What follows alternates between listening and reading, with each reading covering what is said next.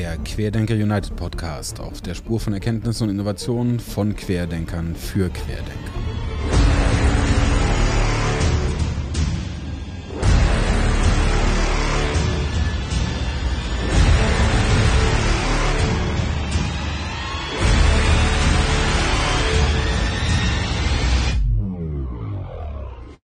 Michael, schönen guten Abend. Einen schönen guten Abend, Ansgar. Freue mich, dass du da bist. Ich freue mich auch. Was sagst du zu dem Intro, so als Schauspieler? Total geil. Man kommt voll auf Touren. ja, wir hatten auch viel Spaß, das zu erstellen. Aber die Meinungen gehen auseinander, ob wir es behalten sollen oder nicht. Ja, unbedingt. Also ich bin dafür. ja, schauen wir mal, wie sich entwickelt. Freue mich, dass du da bist. Wir kennen uns seit ein paar Jahren. Du hast ein irre spannendes Leben bisher gelebt und es geht auch so spannend weiter. Deswegen die Eingangsfrage wie an alle. Wie bist du zu dem geworden, der du heute bist? Ich glaube, ich bin zu dem geworden, ursprünglich mal, weil ich äh, schon als Kind geträumt habe. War so ein sehr schüchternes, zurückgezogenes Kind und saß immer so alleine in der Wohnung, so fast wie wenn Lockdown wäre. Damals gab, wusste man noch nicht, was das ist, aber ich hab, bin wenig raus und habe immer so aus dem Fenster geguckt und gesehen, die, die anderen Kinder da unten, die spielen und, ah nee, ich glaube, ich gehe da nicht raus, ich, äh, das ist mir irgendwie zu gefährlich. Bin also in so meiner kleinen Furzkiste gesessen und habe mir die Welt zurechtgeträumt.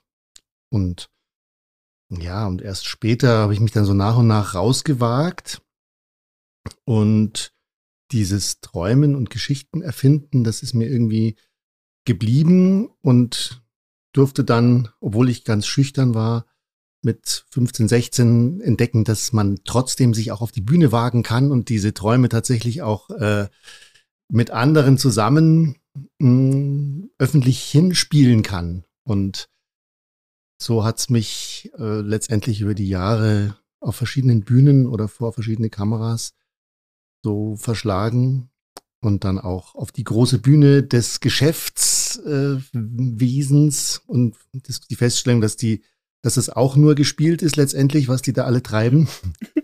Also so als Trainer und Coach äh, versuchen, die Wirklichkeit neu in, im Geschäftsleben zu erfinden.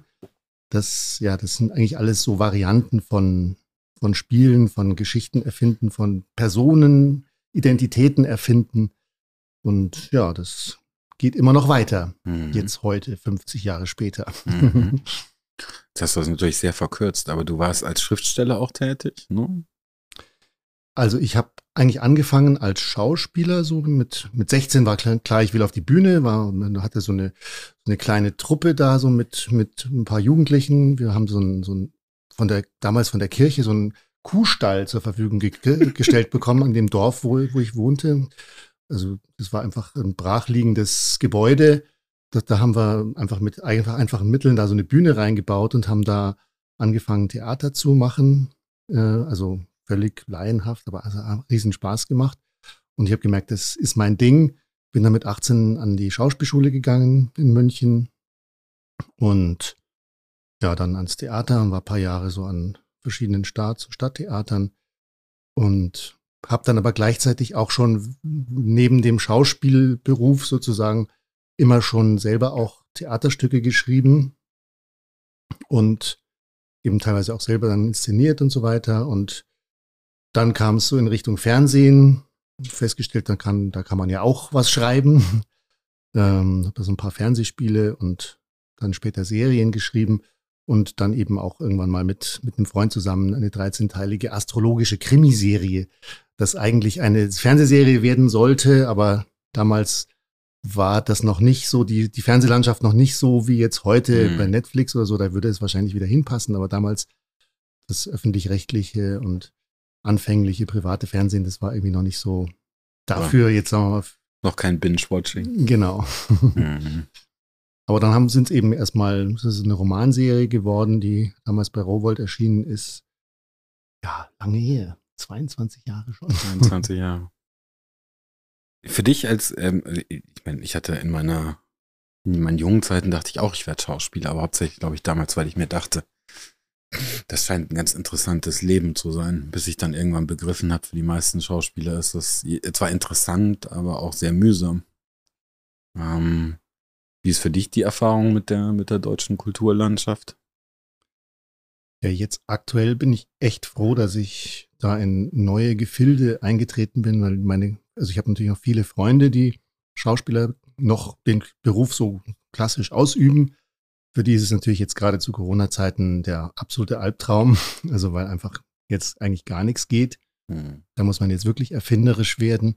Aber letztendlich muss man das auch, musste man das auch schon vor Corona, weil der Beruf ist einfach so gestrickt, dass nur ungefähr zwei bis drei Prozent wirklich äh, da in die Erfüllung kommen können. Mhm. Ähm, also es gibt halt die paar, die man kennt, so die Namen, die man da so auch vorfindet in, in den Medien. Und auch die können nicht unbedingt alle davon leben, weil das passiert immer komischerweise, dass man dann plötzlich mal ein, zwei Jahre vergessen wird, mhm. obwohl man gerade einen riesen Hit gelandet hat und so. Manchmal auch so ein bisschen schwierig zu, zu planen. Ähm, aber eben die meisten, die jetzt nicht so einen richtigen Namen haben, sondern die einfach nur gut sind oder äh, mittelgut oder wie auch immer. Also es hat eben auch oft gar nicht so viel mit Qualität zu tun. Man mhm. fragt sich ja manchmal, hey, wieso ist jetzt bitteschön diese Nase hier wieder mhm. schon zu sehen, der nun wirklich jetzt also nicht viel an Inspirationsqualität rüberbringt oder so. Aber mhm. andere Leute, wo ich sage, die sind echt geil, aber es gibt's doch nicht, dass die einfach nix, also keine Rollen bekommen. Das, und da kann man auch dran verzweifeln. Das ist dann auch, ich habe dann auch festgestellt, dieser ganze, also vor allem, wenn man im Filmbereich dann was werden will, dann wird es endgültig auch zu einem, zu einem Vertriebsjob letztendlich. Mhm. Also man muss dann halt wirklich die, die Haut zu Markte tragen. Also geht dann auf Filmpartys, die es im Moment alle natürlich nicht mehr gibt. Aber damals lief das ganze Geschäft halt immer über letztendlich präsent sein äh, und man, man verkauft, verkauft sich ja ständig nur mhm. selber. Und das ist auch, ja, das muss man auch äh, psychisch sozusagen durchhalten, wenn man gerade schon mal irgendwie gar nichts mehr auf dem Konto hat. Mhm. Und jetzt aber strahlen und hier sagen, hey, ich bin super drauf und ist mir scheißegal, ob du mich besetzt, ich bin trotzdem gut drauf. Mhm. so, das, so läuft das Spiel ja dann letztendlich und das ja, das hat mir dann schon recht bald nicht mehr so gefallen. Also ich habe das oh, ja. viele Jahre, also dann schon auch mit, mit einer gewissen Leidensbereitschaft durchgezogen. Bin auch mal, habe auch äh, eine Zeit lang in Amerika mich dann fortbild, fortgebildet und dort ist es ja noch viel extremer. Mhm. Also da ist es ja ganz normal, dass jeder Schauspieler einfach ein, noch einen Kellnerjob hat oder irgendwas anderes macht. Also da geht man ja gar nicht davon aus, dass man davon leben kann, obwohl man eigentlich ein super professioneller Schauspieler ist und jede Woche fünfmal zum Casting geht. Mhm. Aber man denkt, ja, also, ja, ich habe ein Casting, ja, super. Aber ich meine, das ist, die Wahrscheinlichkeit ist so gering, da kann man von den amerikanischen Kollegen wieder viel lernen, weil die haben, die behalten sich einfach diese Lebensfreude und sind da nicht so erfolgsabhängig. Wenn, klar, wenn dann mal ein Erfolg passiert, super. Aber ähm, bei uns ist es noch ein bisschen überschaubarer. Man denkt, ja, das, das wäre ja im Bereich des Möglichen, mhm. aber es ist eben trotzdem, ja, ist schon ein hartes Geschäft, muss man sagen. Ich habe, ähm, als ich als äh, hier mit der Ölmalerei gemalt habe, da dachte ich auch so, verdammt, du musst dich diesen ganzen Leuten anbiedern, die irgendwie Geld haben, in der Hoffnung, dass sie irgendwas kaufen, damit du irgendwie deine Miete bezahlen kannst. Äh, und ich habe dann irgendwann aufgehört, als ich gemerkt habe, ich kann nicht mehr authentisch bleiben, wenn ich der grummelige Sack bin, der ich manchmal bin äh, dann verkaufe ich einfach nichts und dann kann ich es auch sein. dann ist auch da was Hobby. Aber das, ich stelle mir, ich fand das immer, deswegen vor den ganzen Künstlern habe ich immer höchsten Respekt, allein für diese, für die Belastung, die du gerade auch beschrieben hast. Und die Abhängigkeit, die man hat von einem Markt, den man nicht rational nachvollziehen kann. Zumindest ich nicht. Es ist natürlich ja als Unternehmer dann auch nicht sehr viel anders, ist schon ein bisschen anders, weil du hast irgendwie ein Produkt, ein Produkt und du hast, ja. du hast irgendwie einen Bedarf ermittelt und sagst, okay, das, da, da kann ich doch ganz konkret irgendwie dann gewisse Planungen machen und so. Ja, aber schau mal, wenn jetzt einer kommt und sagt, Ansgar, ich finde die Plattform blöd, da sind ein paar technische Fehler und sage, ja gut, die, die merzt sich aus, ist in Ordnung. Wenn jetzt aber herkommt und sagt, deine Nase gefällt mir nicht, was willst du machen? Ja, genau. Deswegen finde ich es als Unternehmer mit einem Produkt bisweilen deutlich einfacher. Ja, ja, ich habe dann zum Beispiel auch, ähm, klar, gibt es natürlich viele so Künstler-Anekdoten. Mhm. Äh, fällt mir gerade eine ein. Also nee, äh, ich habe mal mh, hm, eine, so ein Casting gehabt für so eine Krimiserie und es war dann so, dass die dann mich wollten und ich habe dann so ein bisschen rumgezögert. Ach, ich weiß nicht so recht, äh, weil damals war ich noch so sehr kunstfixiert. Ich war damals Mhm. an den Münchner Kammerspielen und habe gedacht, hey, ich bin, mach doch hier die Kunst und will ich denn überhaupt so schnödes Fernsehen machen und so. Also ich habe mich so ein bisschen geziert und bis sie dann gesagt haben, äh, wir haben jetzt jemand anders genommen. Ach so, äh, und dann, Verdammt. genau, und das, das war ein gewisser Till Schweiger, den Oh. damals noch keine Sau kannte. Hm. Ähm, und dann habe ich mir dann diese Serie dann angeguckt und gedacht, ach, guck mal der, was ist denn, das ist ja, ist ja wohl gar kein richtiger Schauspieler und so war sehr arrogant innerlich und ähm, ja, das merkt man so, das, das ist immer so, sind immer so schmale Grade, so Momente können dann über so einen ganzen Lebensweg entscheiden. Mhm. Ja, ja, spannend. Ich habe, ich muss zugeben, mit der deutschen Schauspielerei, ich tue mich irgendwie sehr schwer. Also wenn ich mir was von den Amerikanern angucke oder auch bisweilen Franzosen oder Briten, es fehlt mir weitaus leichter, einen Bezug dazu herzukriegen. Ich finde auch deutsches Fernsehen bisweilen packt mich irgendwie nicht. Das Einzige, wo ich neulich mal per Zufall auf Netflix bin ich auf, habe ich auf einen Film geklickt, dachte ich, auch die Story hört sich ja interessant an. Und dann lief das so nebenher, weil ich noch was am Arbeiten war und habe dann irgendwann festgestellt, dass ich mich gerade 20 Minuten mit einem Film von Moritz Bleibtreu beschäftigt habe.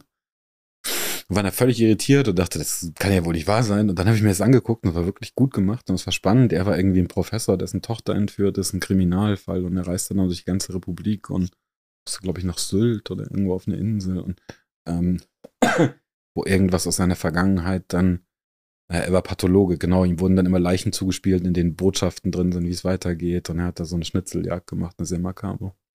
Da dachte ich, oh Mensch, das ist ein guter Film. Also habe ich meinen, dachte ich, vielleicht sollte ich mich doch mal wieder mit dem deutschen Film. Ach ja, gibt schon immer wieder mal gute deutsche Produktionen, auf jeden Fall. Also äh, gibt natürlich auch viel Schrott, aber ja, also das kann man durchaus immer wieder mal deutsche schöne Juwelen finden. Ja, wobei beim deutschen Schrott denke ich mir, ist es wirklich Schrott. Beim amerikanischen Trash ist es dann noch so, dass man sich angucken kann. Man denkt, das ist so albern, dass es schon wieder gut ist. Ne? Aber so Will Ferrell-Film. Äh, nicht Will Ferrell. Ähm, Colin, hm? nee, William, ähm, William Ferrell, oder? Ah ja, genau. Ja, Ja, der ja Filme macht, wo du davor sitzt und denkst, wer hat dieses Skript genehmigt, aber und so hat sich dann doch manchmal an, ja. Mhm. Und dann hast du angefangen, äh, wenn ich das äh, mit Trainings, ne, für Unternehmen, wo du gesagt hast, das, was ich als Schauspieler gelernt habe, das versuche ich weiter zu vermitteln. Ja, also da, das kam eigentlich mehr aus Zufall zustande. Also ich habe ähm, dann, als ich eine Zeit lang gar keine Rollen kriegte, war ich so als Schauspiellehrer dann an Schauspielschulen so tätig und habe mich da über, über Wasser gehalten. Und eine Freundin von mir, die Psychologin ist, die war damals bei Microsoft äh, als Trainerin drin und die hat gesagt, hier die Personalabteilung von Microsoft, die wollen irgendwie was mit Theater machen, die wollen ihre Personalthemen auf die Bühne bringen und so und kannst du dir sowas vorstellen? Dachte ich, warum nicht? Und habe tatsächlich dann mich mit denen ganz gut verstanden und habe dann ein paar Wochen mit denen ein Stück erarbeitet Mhm. aus Personalthemen und das fand ich total spannend. Also einfach so ins in, in eine vollkommen für mich fremde Welt reinzugucken und zu sehen, aha, das in, in der Wirklichkeit leben die und äh, das war damals schon so, dass die alle so mit Anglizismen und Abkürzungen Mhm. gesprochen haben, so dass man sich als Außenstehender das erstmal gar nicht alles überhaupt nicht verstanden hat. Mhm. Das fand ich dann total skurril. Dann ein Stück zu entwickeln mit lauter so Kürzeln und so. Also es Mhm. war total klasse. Und aus dem heraus, da ist denen alles Mögliche eingefallen, was ich im Unternehmen noch machen könnte. Wir brauchen jetzt hier mal einen Workshop, einen Kreativitätsworkshop für die Werbeabteilung und jetzt wollen wir ein paar Filme, wollen wir einen Film machen und so und, und so. Ja, es ist nach und nach daraus ein eigenes hm, Geschäftsfeld entstanden, was viel besser lief als die Schauspielerei. Damals war es auch so noch nicht so ganz so verbreitet. So jetzt ist es, wir mal, etwas üblicher geworden, Mhm. dass auch mal künstlerische Trainingsformate so in, im Unternehmensbereich stattfinden. Impro-Theater gibt es, also ist jetzt was ganz Normales fast, dass Unternehmen sowas einsetzen und buchen für verschiedene Anlässe. Damals war es so noch so ein bisschen, ja, noch ein bisschen was Exotisches. Hm. Was glaubst du, ist der Schlüssel zur Kreativität? Gute Frage. Der Schlüssel zur Kreativität. Hm, das ist natürlich wahrscheinlich für jeden anders. Also ich würde mal sagen, das Wichtigste ist so eine gewisse Form von Grundentspannung oder Mhm. so. Also wenn ich das Gefühl habe, so jetzt, ähm, also wenn ich, ich bin ja auch oder du ja wahrscheinlich auch öfter mal in der Lage, dass man auf Knopfdruck Mhm. kreativ sein muss, Mhm. Weil morgen früh ist ein Text oder ein Konzept oder was auch immer fertig und jetzt bin ich kreativ, was auch immer passiert. Und witzigerweise funktioniert es ab dem, also bei mir ist es so, es funktioniert dann ab dem Zeitpunkt, wo ich todmüde bin. Aha.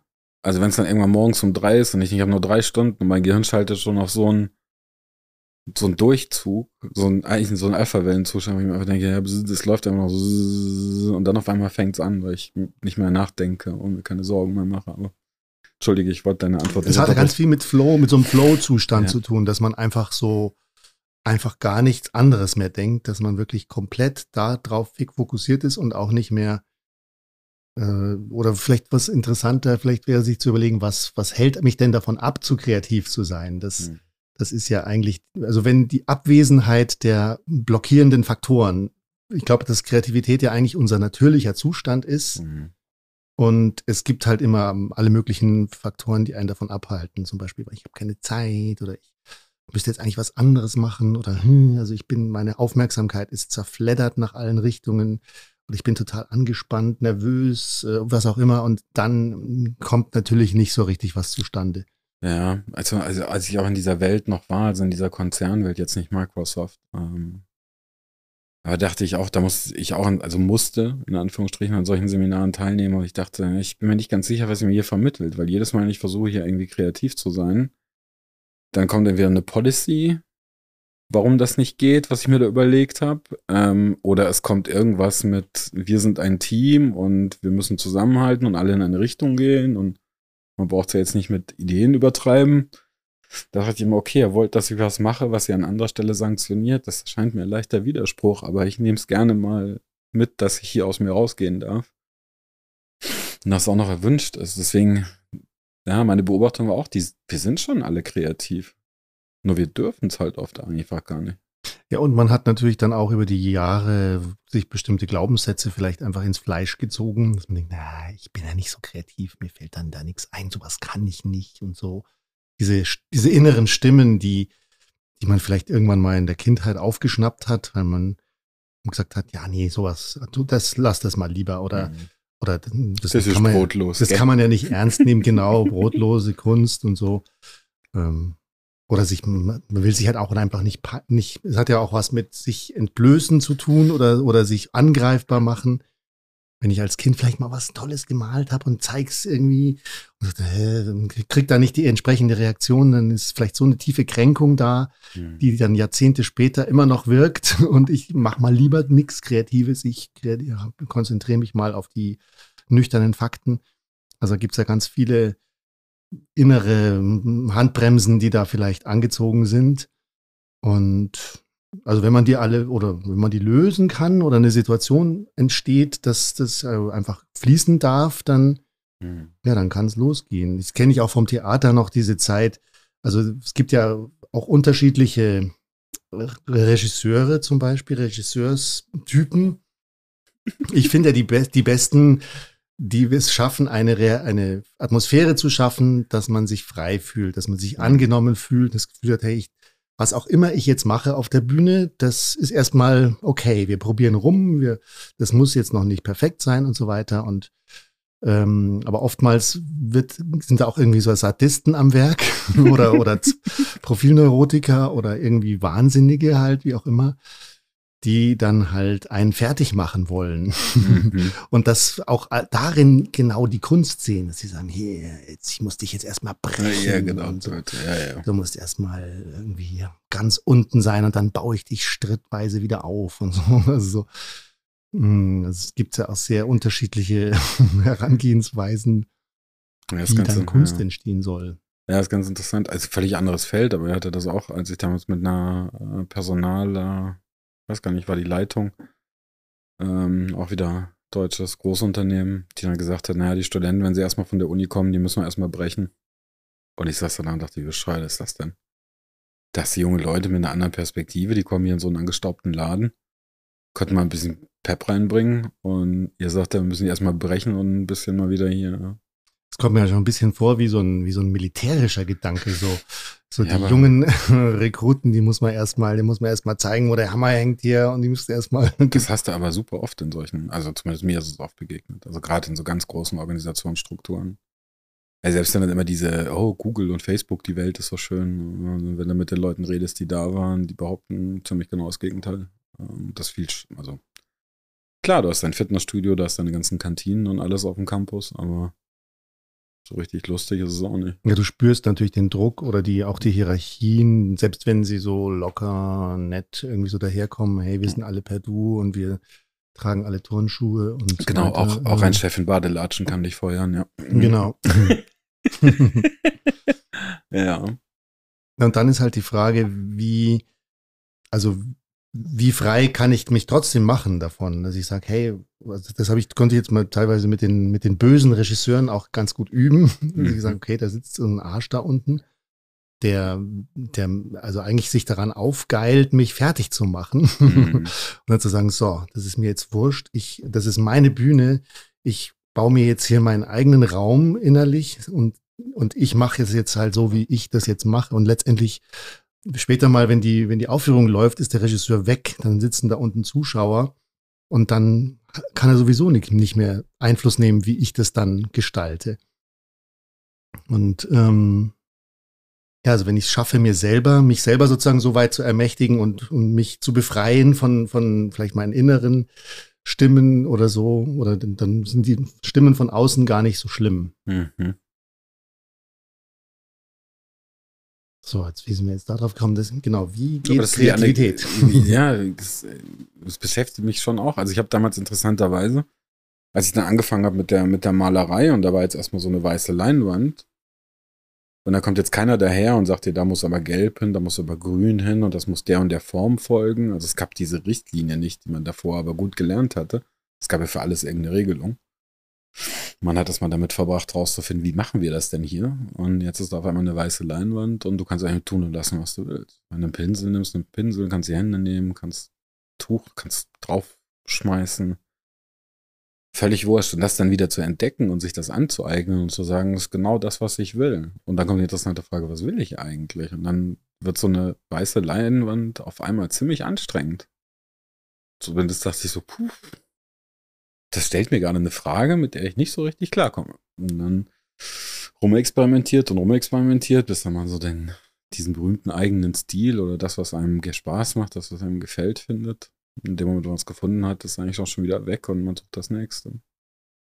Ich finde ja, die, das Unternehmerdasein, das hat ja schon sehr viel Parallelen so zum Künstler. Also es stellt sich diese Frage ja auch, was will ich eigentlich? Was, was ist mein, mein Wert, den ich da der Welt geben will und mir dafür auch die schlaflosen Nächte gebe und mir einen Arsch aufreiße dafür, dass das wirklich passiert und so.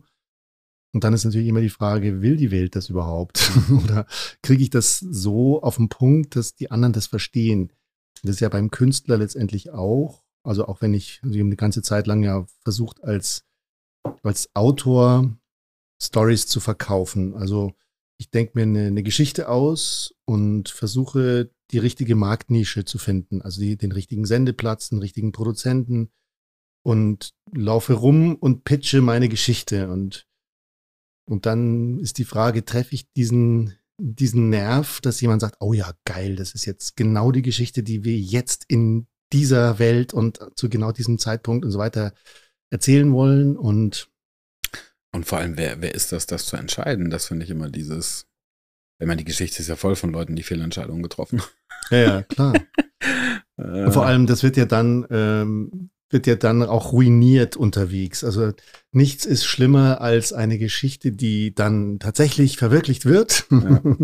Aber sie wird während der, des Entstehungsprozesses quatschen ja so viele Leute mit rein, die mhm. dann was zu entscheiden haben und so, weil es ist ja auch Zahlen und so.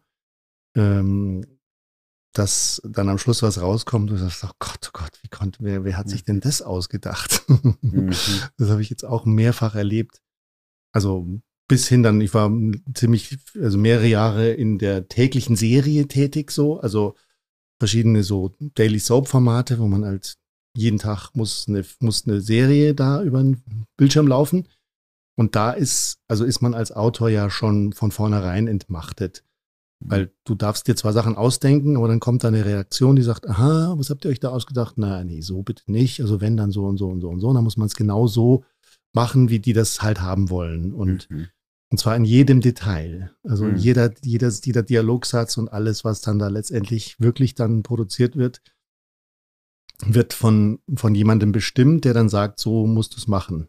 Äh, ich finde, äh, von der, von dem Zeitpunkt, wo du den Auftrag, also in, in dem du den Auftrag kriegst, den Text anfertigen musst, bis die Serie im Kasten ist, wie lange vergeht?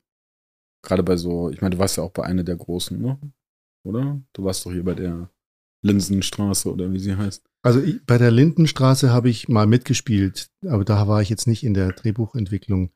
Ich habe so ein paar Formate, die so ähnlich waren wie die mhm. Lindenstraße mitgestaltet und jetzt unter anderem hier in München eine bayerische Daily. Oh, äh, da da gibt es ja nur eine, genau. äh, also da haben wir eben auch über 3000 Folgen äh, tägliche Serie da mhm. fabriziert. Ähm, also das ist ein ganz anderer Prozess, als wenn du jetzt äh, als Autor rumläufst, sagst, ich habe mir eine Geschichte ausgedacht, ich verkaufe die jetzt zum Beispiel in einem Fernsehspiel oder in einem Kinofilm oder so. Da herrschen ganz andere Gesetze. Also weil da ist ja so, das, das Setting ist vorgegeben, es muss, müssen einfach jede Woche fünf, Dreh, fünf Folgen fertig werden und da muss man halt in dem bestimmten Rahmen, ähm, wird, ist ein Plot-Team am Werke, die, die sich Geschichten ausdenken und das geht dann so quasi in so einen Fließbandprozess rein. Mhm. Das ist eigentlich so ähnlich wie, wie, wie Autos zusammenschrauben. Der eine macht die Tür dran, der andere. Hm. So, und da ist halt so, das sitzt ein Plot-Team im Raum, die denken sich Grundideen aus. Das wird dann gepitcht, die in die Redaktion wird meistens dann erstmal wieder zerhauen und dann wird mhm. okay, so in der Richtung wird es jetzt erzählt. Dann geht es an, dann geht ein Outliner nach Hause und schreibt das so etwas ausführlicher auf, dann wird es wieder zerpflückt. Ähm, und dann geht es an die Dialogautoren. Die schreiben dann Szenen draus. Äh, dann wird, äh, wird, werden die Dialoge auch von den Drehbucheditoren wieder überarbeitet, bis die alle irgendwie stromlinienförmig seriengerecht sind. Mhm. Und dann geht es in die Produktion. Und das dauert je nach Serie, also ich habe da verschiedene Formate gehabt. Ähm, das hat auch logistische mm, Gründe. Also bei einer Serie, das war ganz schlimm, weil die, die Ausstrahlung läuft ja. Du hast praktisch eine bestimmte, also du hast nach hinten hin, gibt es ja eine Deadline sozusagen. Mhm. Bis dahin muss das Ding ja fertig sein und in Produktion gehen können. Jetzt gibt es zum Beispiel den Fall, dass ähm, einfach in einer Woche mal die Drehbücher nicht abgenommen werden, weil die Redaktion sagt, nee, die Drehbücher sind scheiße. Mhm. Äh, so drehen wir das nicht. Diese Woche gibt es keine Drehbücher. Oh, das heißt, der ganze Buchentwicklungsprozess fällt eine Woche zurück mhm. und wir, wir kommen näher an, die, an das Ausstrahlungsdatum ran. Mhm. Wenn das zwei, drei, viermal passiert, dann verkürzt sich halt einfach die Phase, die du zur Verfügung hast, diese Drehbücher überhaupt zu zu produzieren oder zu, zu erfinden und zu schreiben und zu verbessern und so alles. Mhm. Ich bin bei einer Serie bin ich tatsächlich eingestiegen als Chefautor wo, ähm, wo, der, wo das Kind eigentlich schon in den Brunnen gefallen war. Also mhm. mir ist mhm. dann, dann erst bewusst geworden, als ich den Job hatte, dass hier eigentlich nur ein Schuldiger gesucht wurde.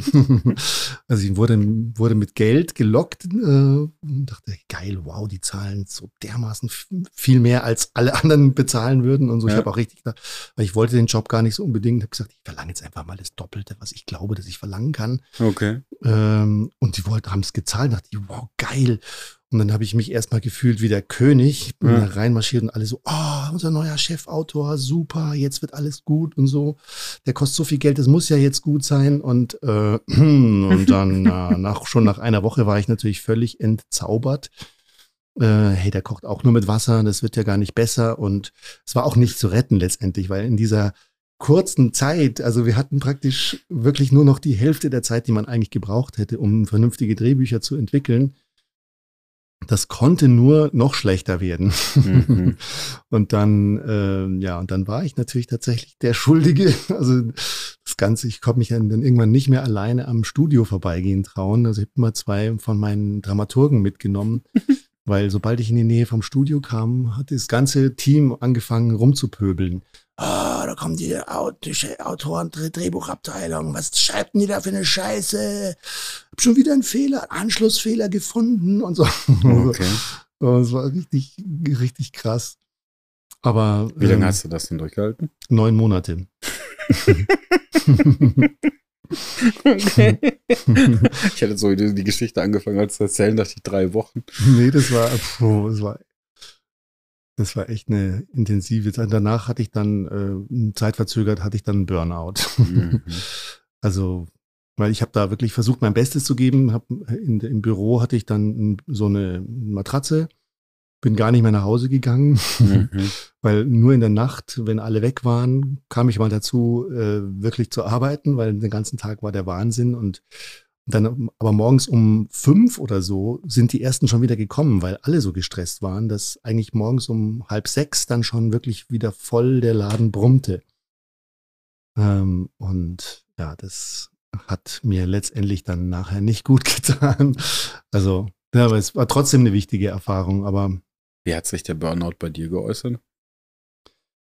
Ähm, also ich habe dann danach noch, wollte dann was Sinnvolles machen und habe ein Musical produzieren wollen über das Geldsystem. Bank of Love. und ähm, L-O-V-E oder also Lachen oder Liebe? Love oder? Äh, äh, Love, also Liebe. Liebe? Ja, genau. Also okay. die, die Bank der Liebe. Okay. Ähm, mhm. Also ich habe mich, hat mich immer schon mit dem Geldsystem, fand ich immer spannend, wie funktioniert Geld eigentlich und so weiter. Und ähm, weil also ich wenn selber. Du da, wenn du das verstanden hast, lass es mir danach gerne mal erklären. Aber, ja. Ja, also es ging eigentlich, war eigentlich ausgehend von, ähm, also irgendwie hat mir jemand mal erklärt, dass Geld eben eigentlich aus Schulden äh, entsteht. Dadurch, dass jemand Schulden macht, wird Geld für Existenz erklärt. Und, und so, ähm, ich fand es total spannend, dass, dass eigentlich das ganze Geldsystem auf, auf Schulden basiert und so weiter. Ähm, und ja, da habe ich dann mir eine Geschichte ausgedacht. Vom Schuldner zum, zum, äh, also zum, zum Superstar sozusagen. Also ein kleiner Schuster ähm, kann seine Schulden nicht bezahlen, will sich umbringen, trifft auf der Brücke jemanden, der sich auch gerade umbringen will ähm, der aber viel mehr Schulden hat und sie tauschen sozusagen. Also er sagt, hier, wenn du, du übernimmst jetzt meine Schulden und ähm, dafür brauchst du dich jetzt nicht umbringen, du, du stehst einfach für meine Schulden gerade. Und, und die, die paar Schulden, die du hast, die, äh, die nehme ich dann, weil die kann ich jetzt auch noch zahlen. Mhm. Ähm, Und so, so fängt eine Karriere an, dass er immer mehr, für immer mehr gerade steht. Dann geht eine Bank äh, kaputt, die, bei der er Schulden hat und dann übernimmt er aber die Schulden der Bank und so weiter. Also wird also immer, immer, also macht Karriere dadurch, dass er für Schulden gerade steht, die man sowieso nicht mehr zurückzahlen kann. Okay. Der ähm, Vorläufer einer Bad Bank. Ja, ja genau, Vorläufer einer. Und das aber so als Satire und mit Musik und so weiter.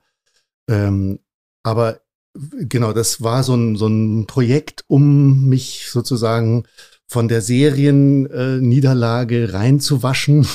Ja. Aber der eigentlich war mein mein äh, mein Burnout schon schwelte da schon. Mhm. Ich wollte halt jetzt was ganz Tolles, Großartiges machen. Das hat sich aber dann finanziell nicht rentiert. Mhm. Und ich war dann auch einfach so ungefähr pleite.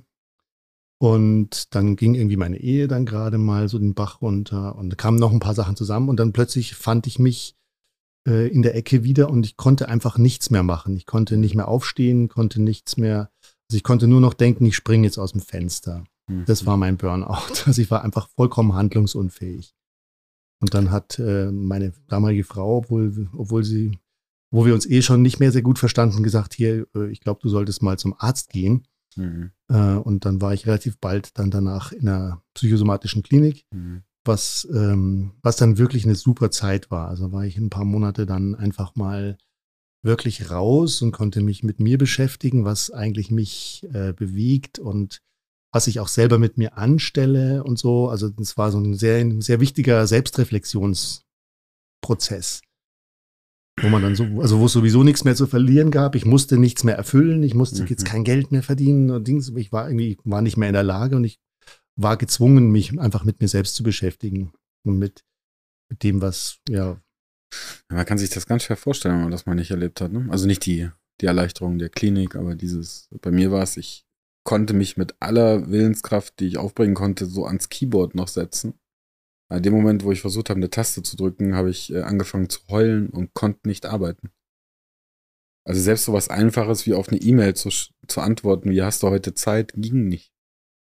Ah, du hast, hast du auch einen, schon einen richtigen Burnout schon ja. mal gehabt? So? Mit so Mitte 26, da kam noch pfeifisches Drüsenfieber mit dazu. Also mhm. es war so alles so eine Mischung aus körperlich eh angeschlagen und schon matt und dann damals halt so 20, 22 Stunden am Tag gearbeitet.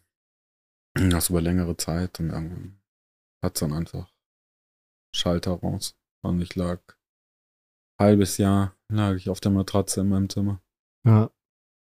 Es gibt ja viele, die sich dann davon auch nicht mehr so richtig erholen. Also es kommt dann wirklich sehr drauf an.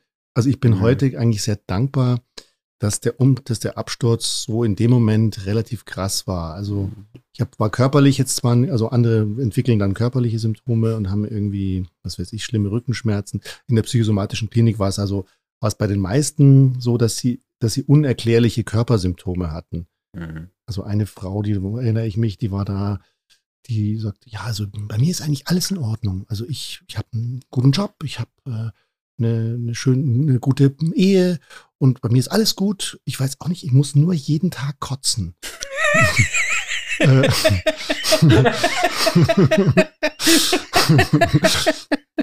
und am Ende dieser, dieser Therapiephase hat sie ihren Job aufgegeben, hat sich von ihrem Mann getrennt, äh, okay. hat, ist mit einem Mitpatienten zusammengekommen und ähm, sie musste nicht mehr kotzen und ähm, ja, also bei mir war es jetzt nicht so körperlich so sehr, sondern ich war einfach äh, psychisch, ja, so ähnlich wie du jetzt beschrieben hast, einfach nicht mehr handlungsfähig. Durch, ne? Ja. Genau. Und ähm, lasst mich sterben, das war so ein Gedanke. ja, ja, genau. Also ohne depressiv zu sein, aber einfach so. Zumindest ich war nicht depressiv. Ich dachte mir jetzt nicht, es ist alles scheiße, aber ich dachte, ich will einfach nicht mehr. Hm. Ist zu anstrengend. Ja, also ich glaube, ich war, glaube ich, schon depressiv. Also, ja. äh, also ich konnte tatsächlich nur noch den Gedanken denken, ich bringe mich jetzt um, ich springe aus dem Fenster und so weiter. Also es war schon, kann man schon, glaube ich, als Depression bezeichnen. Ja. Ähm, aber ja, es ist dann nach, noch zu, also da, habe dann auch gelernt, es dauert halt einfach auch. Das sind ja dann wirklich auch äh, nicht nur rein psychische, das hat ja dann durchaus auch, also einfach biochemische Auswirkungen und das Gehirn verändert sich in dieser Zeit. Und es dauert dann halt einfach eine Weile, bis sich das wieder regeneriert. War eine super Klinik, ich war sehr viel in der Natur draußen, gab es ganz viele so Gruppensachen äh, und also das war richtig, richtig toll. Mhm. Und dann habe ich schon so nach ein paar Wochen gemerkt, ja, jetzt es wirklich wieder aufwärts. Und ähm, als ich dann rauskam, klar, ich habe dann schon eine ganze Weile, ich habe dann anders auf mich aufgepasst. Aber seitdem passe ich wirklich mehr auf mich aus, auf, obwohl ich auch heute immer noch manchmal wahnsinnig viel arbeite und so. Mhm. Aber ich achte immer auf so ein Wertegleichgewicht. Mhm. Das ist, glaube ich, also was einen eigentlich ins Burnout bringt, ist gar nicht die schiere Menge von Arbeit oder so. Oder dass man, dass man zu wenig schläft. Und das sind alles so Faktoren natürlich, die schon damit reinkommen. Aber ähm, wenn man das Gefühl hat, dass ähm, dass das, dass ich mich irgendwo ein Stück weit verrate oder dass, dass einfach, dass ich, dass ich einen, einen Unüberblick, unüberwindbaren Widerspruch lebe letztendlich oder mit einer Lüge lebe oder meine Werte eigentlich ständig verletzt werden und so. Das ist eigentlich das, was einen so, was, was so zehrt. Ja, bei mir war so das Gefühl, ich laufe auf eine Wand zu, aber ich bin einfach noch nicht schnell genug. Mhm. Also geht schon noch schnell. ich hatte gar nicht die Zeit, darüber nachzudenken, ob das sinnvoll ist, was ich gerade mache. War einfach nur morgens aufstehen, agieren, agieren, agieren. Nee, reagieren, nicht agieren. Und irgendwann, ich glaube so nach einem Jahr oder eineinhalb. War. Ja, und das ist ja einfach in jetzt sehr verbreitet, die, die, also die, die Welle der psychischen Erkrankungen geht ja insgesamt extrem nach oben. Also schon vor Corona, die, also weiß, ich habe so Zahlen von 2010 bis 2020 hat sich die Menge der psychischen Erkrankungen verdoppelt. Ähm, und die Ausfälle, die Arbeitsausfälle aufgrund psychischer Erkrankungen verdoppelt. Und jetzt seit, seit Corona ist es, glaube ich, nicht unbedingt besser geworden.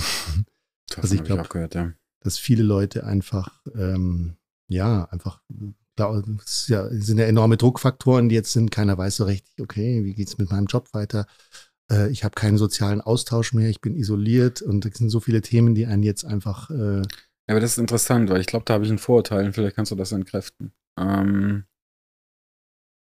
so, ich habe selber erlebt, ich weiß, es ist durchaus real und ich weiß, wie es anfühlt. Und ich habe es auch bei anderen beobachtet. Das waren aber Menschen, die waren in extremen Drucksituationen. Und das war noch so das, was man früher mal High Performer genannt hat. Ich glaube, der Begriff ist ein bisschen mittlerweile glücklicherweise ein bisschen ausgelutscht, aber es waren halt Leute, die haben irgendwie, die waren ehrgeizig, die wollten, dazu kam dann noch Druck, bisweilen sehr komplizierte Umstände und daran haben sie sich irgendwo aufgerieben und irgendwann haben sie einfach einen Klappspaten gemacht. So. Wenn ich mir jetzt so die aktuellen Zahlen angucke, dann ist es entweder jede Führungskraft in Deutschland oder es sind auch unfassbar viele, ich sag mal einfach so Leute. Und da frage ich mich, wo ist genau die Drucksituation? Also fehlt da irgendwie die Befähigung, mit sowas umzugehen oder empfinden wir Dinge, die eigentlich recht banal sind, schon als Druck. Ich bin jetzt sehr provokativ, ja, nicht böse gemeint, aber bisweilen gucke ich auf diese Zahlen und denke so, okay, das müsste jeder zweite Mensch sein. Gefühlt. Ist natürlich nicht so. Aber woher, warum ist das Leben so schwierig geworden, dass wir so darauf reagieren? Ich glaube, es hat auch mit der, also mit diesem unglaublichen digitalen Ablenkungsaufkommen äh, zu tun, mhm. dass das Hirn einfach überfordert ist durch die schiere Menge der Themen, die einen in einer unglaublichen Geschwindigkeit umschwirren. Also gerade wenn man irgendwie was erreichen will und so, dann hat man ein sehr hohes Kommunikationsaufkommen und man hat irgendwie gleichzeitig 10, 15 Kanäle von, äh, von Handy, WhatsApp, Dings, äh, Telegram, was ist eigentlich allein auf meinem, was man allein an mhm. Messenger-Diensten und an Projektmanagement-Tools und dies und jene, also äh, und dieses schiere Kommunikationsaufkommen, das, also man ist ja ständig irgendwie abgelenkt, denkt, ah, ich verpasse was, ich müsste eigentlich und ah, ich sollte, also dieses ständige nervöse, äh, aufgeregte um sich gucken. Und dann, wenn so Ziele und wenn man so mit Zielen überhäuft wird, sich teilweise über widersprechende Ziele und so. Also ja, es, ist, es entsteht einfach ein Druck, der, also der das Hirn einfach überfordert, glaube ich. Das, das, das, ist das, was ich in der Beobachtung meine. Das ist aus meiner Sicht ist das jetzt nichts. Hm. Also, wie könnte ich darauf reagieren? Ich lege das Handy weg. Medienfasten war bei mir tatsächlich in der, in der äh, Klinik ein ganz wichtiger Faktor. Das wurde einem wirklich das Handy weggenommen, drei Monate lang. Mhm. Äh, kein Fernsehen, nix. Also man war einfach dazu verdammt, sich mit sich selbst zu beschäftigen und mit der Natur und so. Und ja, bei mir ist witzigerweise aus, aus der Zeit geblieben, dass meine Wohnungen jetzt so gestaltet sind wie die hier auch. Keine weiße Wand, alles dunkle Erdtöne ist meine Höhle. Mhm. Hier komme ich zurück und hier bin ich ich und hier kann mir keiner was. Ähm, das ist aus der Zeit geblieben. Also kann ich, aber das sind ja, das sind Dinge, die kann man vermitteln, die kann man beibringen. Also, weil ich sehe dann immer, es gibt so viel Resilienztraining und ne, ne, ne, ne, ne. ne. Und ich denke mir so, wäre es nicht einfach, wenn wir den Leuten einfach sagen, jetzt legst du mal das Handy beiseite und gehst mal durch den Wald. Und dann guckst du mal, ob dich das entspannt. Und wenn das funktioniert, dann machst du das jeden Tag. Oder so oft du kannst. Und schon fühlst du dich entspannter und wir haben ein geringeres Problem. Aber so wird nicht getan. Also es wird so getan, als sei das ein Riesenthema, also mhm. weiter explodiert. Meine, wir kommen ja gleich drauf, dass du auch ein interessantes Angebot für die Leute hast. Jetzt abgesehen von einem fantastischen Theaterstück, was du auf dem Querdenker-Kongress, was ich da gesehen hatte, 2018, ne? Ja, ja. genau. Mhm. Ähm, ja, aber das sind immer so diese Sachen, die ich mir bisweilen, wo ich mir die Frage stelle, ob wir mentale Gesundheit, ob das nicht so ein Ding ist, wo wir den Leuten einfach. Ich finde das so spektakulär. Du bist so routiniert mit Mikrofonen. Allein schon wieder die Flasche abgestellt hast, dass ich kein Geräusch. alle anderen so pumpf. Ja. Inklusive mir selbst. Ja, irre. Schau ähm, mal, ob ich, ob ich mikrofonfreundlich noch ein Bier aufmache. Ja, genau. Flop.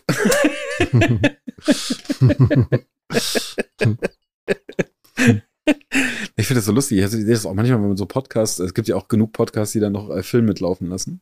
Ah, ja, genau. Ähm, und wenn du dir die anguckst und dann siehst, ähm, wenn dann äh, zwei Schauspieler miteinander reden oder zwei Comedians oder, oder, oder wie die mit dem Mikro umgehen, also wie sie allein gewöhnt sind, dass wenn sie ihre Position, ihre Körperposition verändern, dass das Mikro immer im gleichen Abstand zum Mund, das war jahreslanges, ja, und, und wenn du dann Leute siehst, die das nicht sind, die dann einfach mal Mikro vorbeikommen und dann immer der Hinweis kommt, äh, Mikro. Ja. ähm, spannend. Äh, Entschuldige, wieder zurück. Also,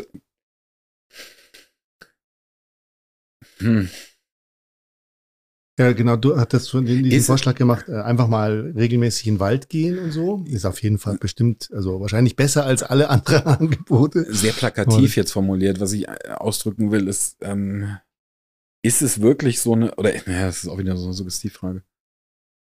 Ist es so ein großes Problem, ich krieg's nicht anders formuliert, ist es so ein großes Problem, wie gerade dargestellt wird? Ich meine, ich kenne die Zahlen jetzt auch von dir, von denen wir kommen ja gleich noch zu NRI. Äh, wo ja auch das ständig hochgeht, ist das wirklich so dramatisch oder würde es auch einfach helfen, wenn wir mal sagen, wir halten mal inne und sagen, was tun wir hier eigentlich? Und müssen wir wirklich unsere Mitmenschen so treiben, dass sie, dass sie zusammenbrechen?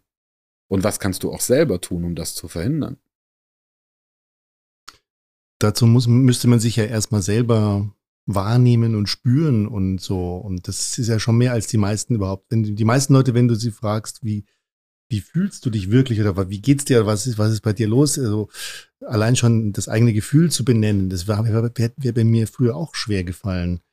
Also überhaupt zu benennen, also es gibt irgendwie nur, ja, ich bin gerade bisschen schlapp oder ja, bin fit. So, das sind so die zwei Gefühlszustände, die man vielleicht noch benennen kann, aber bin ich gerade ein bisschen traurig oder ein bisschen sehnsüchtig oder ähm, oder habe ich Schuldgefühle oder die, die, und so oder überhaupt man man man wird ja auch ein Stück weit darauf trainiert Emotionen abzuspalten. Zum Beispiel Angst ist was was man gar nicht gerne spüren möchte ähm, ein sehr also, hilfreiches Gefühl. Ja, ja, aber das ist auch sehr bedrohlich. Also wenn ich jetzt wirklich Existenzangst habe oder, oder auch irrationale Ängste, die sind vielleicht so bedrohlich, dass ich die einfach abspalte und sage, nee, ach, alles super, mir mhm. geht's gut. Äh, ne. und das, was da vielleicht was spürt, das gehört gar nicht zu mir, das bin ja gar nicht ich. Das ist irgendwie so, diese, sind diese 94 Prozent von mir, die halt, äh, die, die ich einfach ignoriere und ich bin halt nur die 4 Prozent, äh, die 6, 7 Prozent, die gut drauf sind. Mhm. Und da haben viele einfach gar nicht den Zugang zu dem Teil, der, der ihnen sagen könnte, was sie eigentlich wirklich gerade brauchen oder so. Mhm. Äh, zum Beispiel auch jetzt, ich weiß, bei einer Firma, wo ich jetzt als Trainer mit drin bin, wo ich auch das, wo eigentlich das Theaterstück auch entstanden ist, von dem du gerade vorhin erwähnt hast, ähm, die haben mir tatsächlich ein Theaterstück bestellt sozusagen und das habe ich dann anderweitig auch, es ging um das Thema Burnout. Und da gab es dann hinterher Diskussionen, die sehr spannend waren. Und da kam raus, dass, ähm, dass einfach diese Leistungskultur kein, kein, keine Schwäche zulässt und kein Nein zulässt. Und jeder will einfach sagen, hey, ja klar, ich bin voll drauf, ich funktioniere, ich bin super mhm. und hier hast du noch eine Aufgabe, kannst du die schaffen? Ja, natürlich kann ich die schaffen, auch wenn du es eigentlich nicht kannst. Also zu sagen, nee, tut mir leid, schaffe ich nicht. Äh, ich, oder ich müsste jetzt so priorisieren, wenn ich das machen soll, dann kann ich was anderes aber nicht machen oder so das war in die, ist in dieser Firmenkultur nicht vorgesehen. Also du, wenn du sagst, hey, das macht das bitte auch noch, naja, selbstverständlich. Das ist einfach so eine Mentalitätssache. Und da drin ein gesundes Gespür für sich selbst zu entwickeln, zu sagen, hier ist meine Grenze und oder das brauche ich jetzt. Zum Beispiel, ich muss einfach jeden Tag mal eine Stunde in den Wald gehen. Das ist ja einfach schon mal eine Erkenntnis, wenn man da erstmal hinkommt. Dazu muss man sich aber vorher erstmal so weit kennenlernen, dass ich merke, okay, das ähm, brauche ich halt einfach. Und dann kann ich wieder funktionieren. So. Wo ist der Grad zu R? Hm. Ich versuche das gerade mit einem Bereich zu verknüpfen, der so auf den ersten Blick gar nicht so viel damit zu tun hat, aber über den Sport habe ich gelernt, dass sich selber quälen. Es gab immer diesen Moment, ähm, wenn du denkst, es geht nicht mehr, da konntest du immer noch eine Schippe drauflegen. Mhm. Du konntest immer noch es ging schon. Also wenn du gerade, ich kenne ja auch Runners High, wenn du läufst und läufst und bist völlig platt und auf einmal kommt so eine interessante Mischung aus Hormonen und durch deinen Körper und du läufst auf einmal wie auf Federn, obwohl mhm. das richtig geil. Ähm, das hatten wir beim Rudern auch, gab es dann den Hungerast, den berühmten, wo du dann wieder ein bisschen Zucker rein, wo du dachtest, ich kann überhaupt nicht mehr, ich kann überhaupt nicht mehr. Dann trinkst du irgendwie einen halben Liter Cola, weil viel Zucker mhm. auch schnell zur Verfügung und tada, und dann so richtig so Zaubertrank Asterix und weiter geht's. Mhm. Ähm, Das, ja, ja, also, das, wo ist der Grad? Weil bisweilen habe ich, manchmal beobachte ich Menschen, die machen es sich dann auch einfach zu leicht. Die mhm. sagen, ja, ich will mich jetzt aber nicht quälen. Oder ich, und das finde ich dann schade, weil persönliches Wachstum daran verloren geht. Mhm. Nur von das, außen ja. kannst du es halt so schwer beurteilen. Also, wenn dir einer sagt, ich bin jetzt. Mhm. Hm? Es gibt natürlich die, das andere Ende der Skala, was ich, das ich gerade beschrieben habe. Das kennen wir auch alle, so Leute, die einfach in ihrer Komfortzone drin hängen, sagen, hey, hier und bis hier und ich, da, da kenne ich mich jetzt aus und was, du willst, dass ich mich jetzt bewege? Nö, also so denn, äh, also die kommen wahrscheinlich nicht so schnell ins Burnout oder vielleicht auch, vielleicht kommen die aus anderen Gründen ins Burnout, weil sie einfach irgendwann mal so in der Sinnkrise sind, dass sie einfach nichts gebacken kriegen und ihr Leben überhaupt keinen Sinn hat. Da kommt dann vielleicht irgendwann der Punkt, wo sie dann depressiv werden, weil einfach, weil sie einfach nichts gerissen haben in ihrem Leben. Keine Verantwortung ja. Genau, weil keine Eigenverantwortung, kein, also ich bin ja wiederum auch ein großer Verfechter von Komfortzone verlassen. Also mhm. zu sagen, hey, ich merke, uh, hier tut's weh oder hier habe ich Schiss. Ja, genau dahin dann gehen und zwar äh, dadurch. Also so ähnlich wie jetzt habe ich mir seit kurzem habe ich mir angewöhnt, morgens immer äh, kalt zu duschen. Ähm, mhm. Also auch jetzt, wenn Winter ist und so, jetzt darf man ja nicht in die Sauna gehen und darf man ja irgendwie so und und das ist natürlich eine Überwindung zu sagen, hey, mhm. scheiße, jetzt, jetzt drehe ich dieses kalte Wasser auf und boah, das ist also erstmal nicht so schön und denkt irgendwie, nee, da sterbe ich wahrscheinlich, wenn ich das jetzt mache. Mhm. Was es dann im, im, Hirn auch abgeht, also Gründe werden aufgebracht. Nee, bitte heute nicht. Also mhm. heute, heute muss man doch nicht kalt duschen. Also heute mhm. einfach mal ein bisschen. Es ist Sonntag. Genau. Aber wenn ich, wenn ich es dann tue, also wenn ich mich dann kalt geduscht habe und mich dann wieder heiß dusche, dann ah, bin ich so, habe ich so viel mehr Energie und denke, wie geil ist es, dass ich das jetzt gemacht habe. Das ist jetzt ein sehr banales Beispiel, aber mhm. ähm, also über die gezielt und bewusst über Grenzen zu gehen, ist manchmal auch absolut notwendig, um, um irgendwo hinzukommen. Also man kann ja nicht in der Komfortzone, da kennt man ja schon alles. also die, die Dinge, die man erreichen will, die liegen da irgendwo da draußen und da muss man sich halt erstmal auch mhm. Gefahren und Ängsten und so weiter stellen. Mhm. Aber äh, vielleicht, ja, verstanden. Zur aktuellen Situation, so wie ich sie aber verstehe, ist, dass wir eine, eine Herausforderung haben mit der Anzahl an Burnouts, die Jahr für Jahr entstehen und die Zahl wird wohl immer größer. Ja. Es wurde ja auch schon die Frage gestellt, ob die schiere also dass man jetzt überhaupt weiß, dass es Burnout gibt, schon dazu führt, dass man, oh, ich glaube, ich habe jetzt einen Burnout. Ja, das ist das, was ich ja. gerade meinte. Also dieses, manche machen sich dann auch einfach zu leicht und sagen, oh Gott.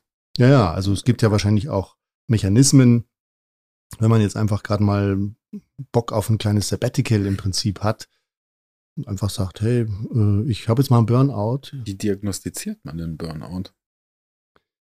Also bei mir war es so, also um in so eine Klinik reinzukommen, das macht dann ein Psychiater.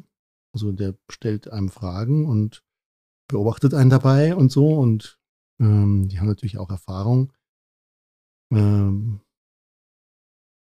es gibt natürlich auch, glaube ich, Messmethoden. Man kann auch Gehirnströme messen oder Blutzucker und also das, bei mir war es, weiß gar nicht, mir wurde, glaube ich, doch, mir wurde auch Blut abgenommen. Es gab schon auch so äh, Untersuchungen. Aber ich glaube, das Wichtigste war die, war die Beurteilung des Psychiaters. Oh, ist das jetzt wirklich ein Fall? Also darf, also ist ja auch für die Krankenkasse. Zahlen wir dem jetzt ein paar Monate Klinik und so mhm. und Krankengeld?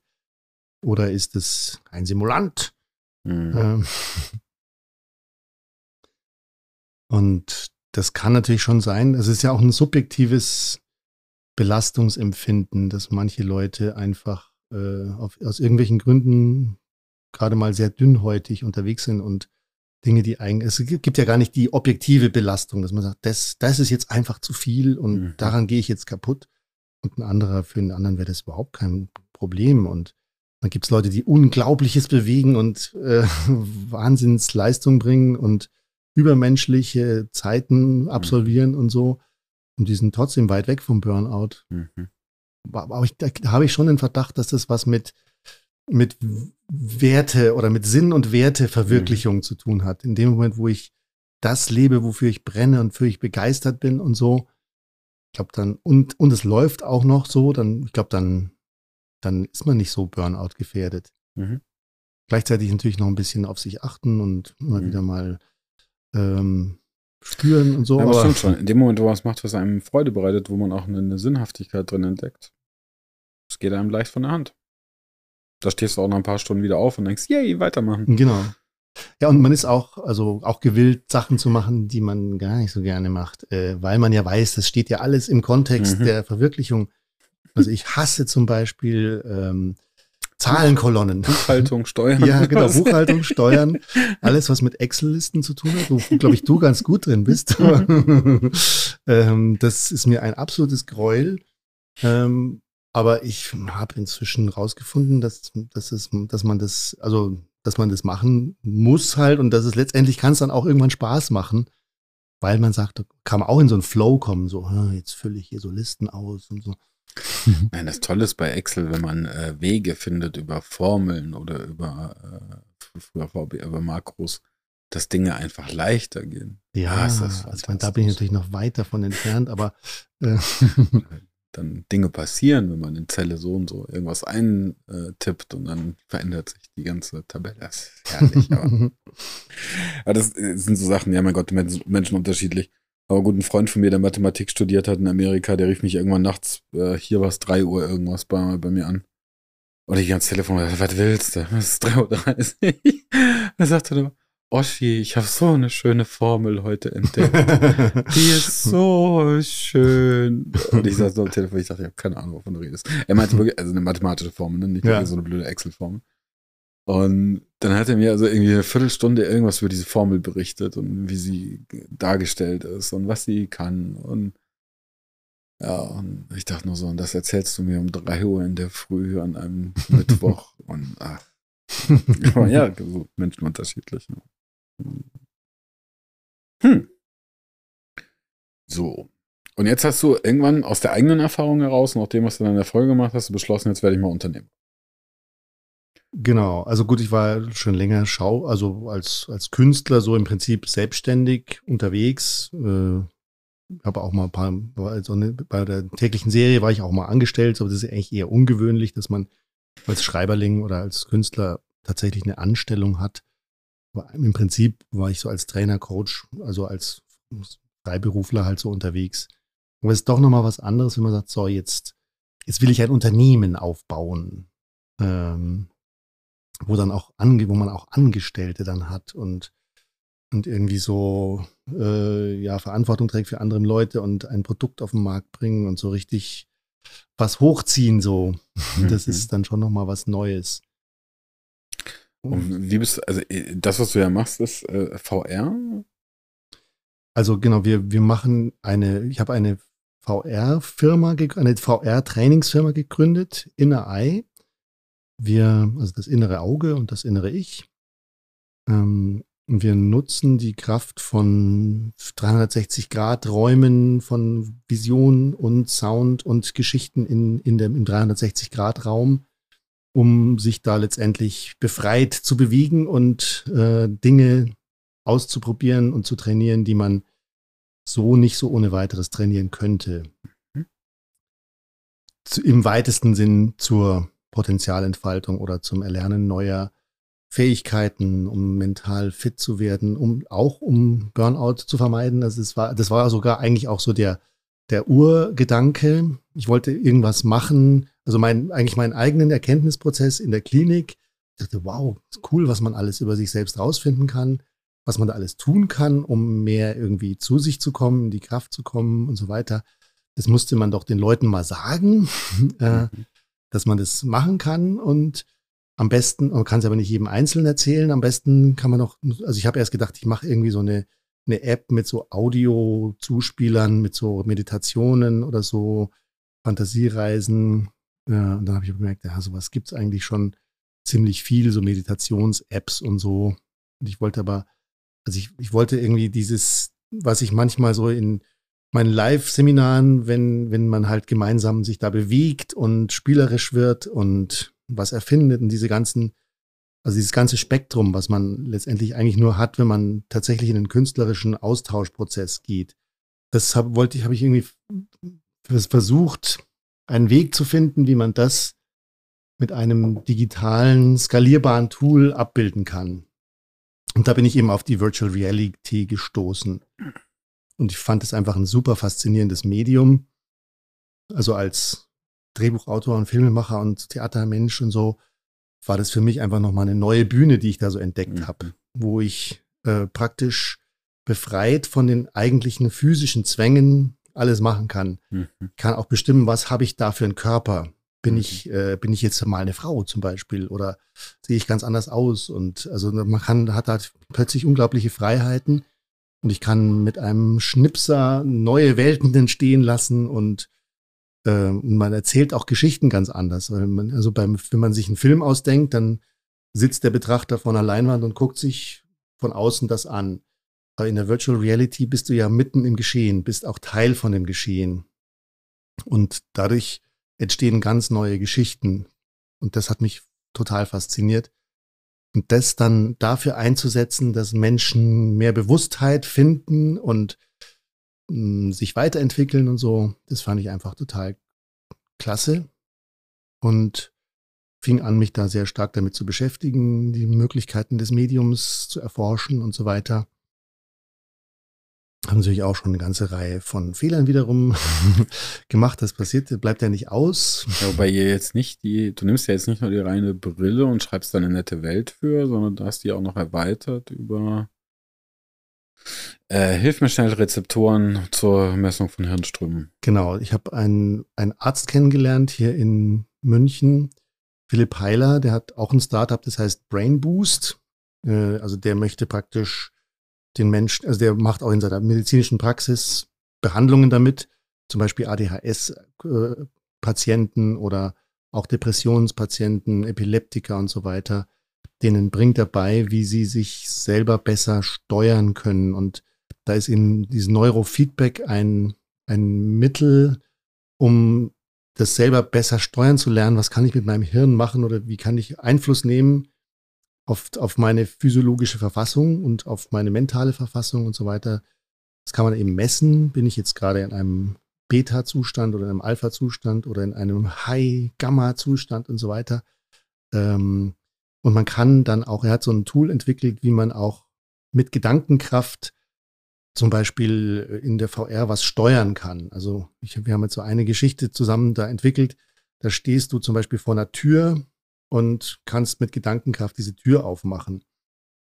Und die bleibt aber eben so lange zu, bis du da in der richtigen Weise denkst oder eben nicht denkst und, und das willst, aber nicht zu sehr willst und so weiter. Aber im Endeffekt, indem du die Alpha-Wellen beruhigst, ne? Das war die, die Genau, also in dem Fall geht es tatsächlich darum, äh, also die, die Beta-Wellen runterzufahren, Beta. die Alpha, den Alpha-Zustand hochzufahren in so einen fokussierten Entspannungszustand zu kommen. Und wenn, wenn du den herstellen kannst, dann geht die Tür auf. So. Und jetzt ist ja das Interessante, was darüber, soweit ich verstanden habe, was du dann, äh, was oder was ihr miteinander vorhabt, ist, dass man ja sagen kann, naja, jetzt äh, stehe ich hier, jetzt muss ich mich beruhigen, ich komme in diesen Alpha-Zustand, dadurch geht die Tür im Spiel auf und ich komme in das nächste Level. Genau. Und beim nächsten Mal wird es schwieriger und schwieriger. Und so trainiere ich für mich, diese Ruhe, diese Gelassenheit einzunehmen in schwierigen Situationen. Das erzeugt ein Resilienztraining und damit in gewissermaßen kannst du anhand von äh, Neurofeedback einen verbesserten Trainingszustand erreichen in diesem Bereich. Genau, also dadurch, dass du praktisch lernst, mit den Gedanken diese Welt zu steuern oder das Spiel zu steuern, musst du dich ja erstmal selber steuern lernen. Mhm. Und äh, da ist das halt so ein ganz schönes ja, wie es ja schon drinsteckt, also Feedback, du kannst es ja sehen, was, was habe ich jetzt gedacht, wie habe ich jetzt geatmet, was habe ich vielleicht für ein inneres Bild genommen, wie, wie habe ich meine Muskeln entspannt währenddessen und so und dann mhm. sehe ich sofort, aha, das hat jetzt die und die Auswirkungen gehabt, ist ja interessant. Ähm, also dieser Teil ist ehrlich gesagt jetzt noch nicht so richtig marktreif. Also mhm. es ist auch, ähm, also vor Corona hatte ich davor so so Trainingsstationen in, in, Unternehmen hinzustellen, wo dann die, wo dann ein Trainer halt mit dabei ist und dann leitet man die Leute da an, wie sie das machen können und so weiter. Mhm. Und, und, dann kam Corona, haben wir gemerkt, hey, nee, das funktioniert jetzt so nicht. Das ist auch relativ aufwendig. Man muss da so Elektroden auf dem Kopf basteln mit Gel und so. Das ist auch nicht sehr frisurfreundlich und mhm. also im Geschäftsumfeld eher speziell. Aber dann hatten wir uns eh schon mit, mit Virtual Reality beschäftigt und mit den Möglichkeiten. Und, und ja, als Corona dann kam, war irgendwie klar, wir müssen jetzt was machen, was rein digital mhm. äh, und auch ohne Therapeuten, der dabei ist oder so, funktioniert. Und dann hat sich das so weiterentwickelt. Und jetzt inzwischen ist es so, dass wir eine, eine App äh, konzipiert haben, die verschiedene Trainingsinhalte mit der VR verbindet, dass sie teilweise auf dem Handy passieren, teilweise am Computer und teilweise trifft man dann andere in der VR manche, manche Sachen macht man alleine. Und ähm, also man kann es sozusagen überall einsetzen, überall machen. Und das, äh, ja, da sind wir jetzt und damit gehen wir jetzt auf den Markt. Es ist ähm, gerade eine spannende Phase. Ja, glaube ich. Glaube ich. Ich finde VR, finde ich, also vielleicht bevor wir allgemein in die Möglichkeiten der VR eintauchen und die Zukunft, aber äh, was sagst du zu der Verknüpfung von Facebook-Konten mit der Oculus 2? Ich habe jetzt gerade dazu eine Veranstaltung heute Abend noch mir angeguckt. Ich ja. bin in diesem Verband, bayerischen Verband äh, XR Bavaria, Bavaria. Äh, die haben genau dazu heute eine Veranstaltung gemacht. Das ist ziemlich abgefahren, was da gerade passiert. Also Oculus war ja eine kleine Startup-Firma.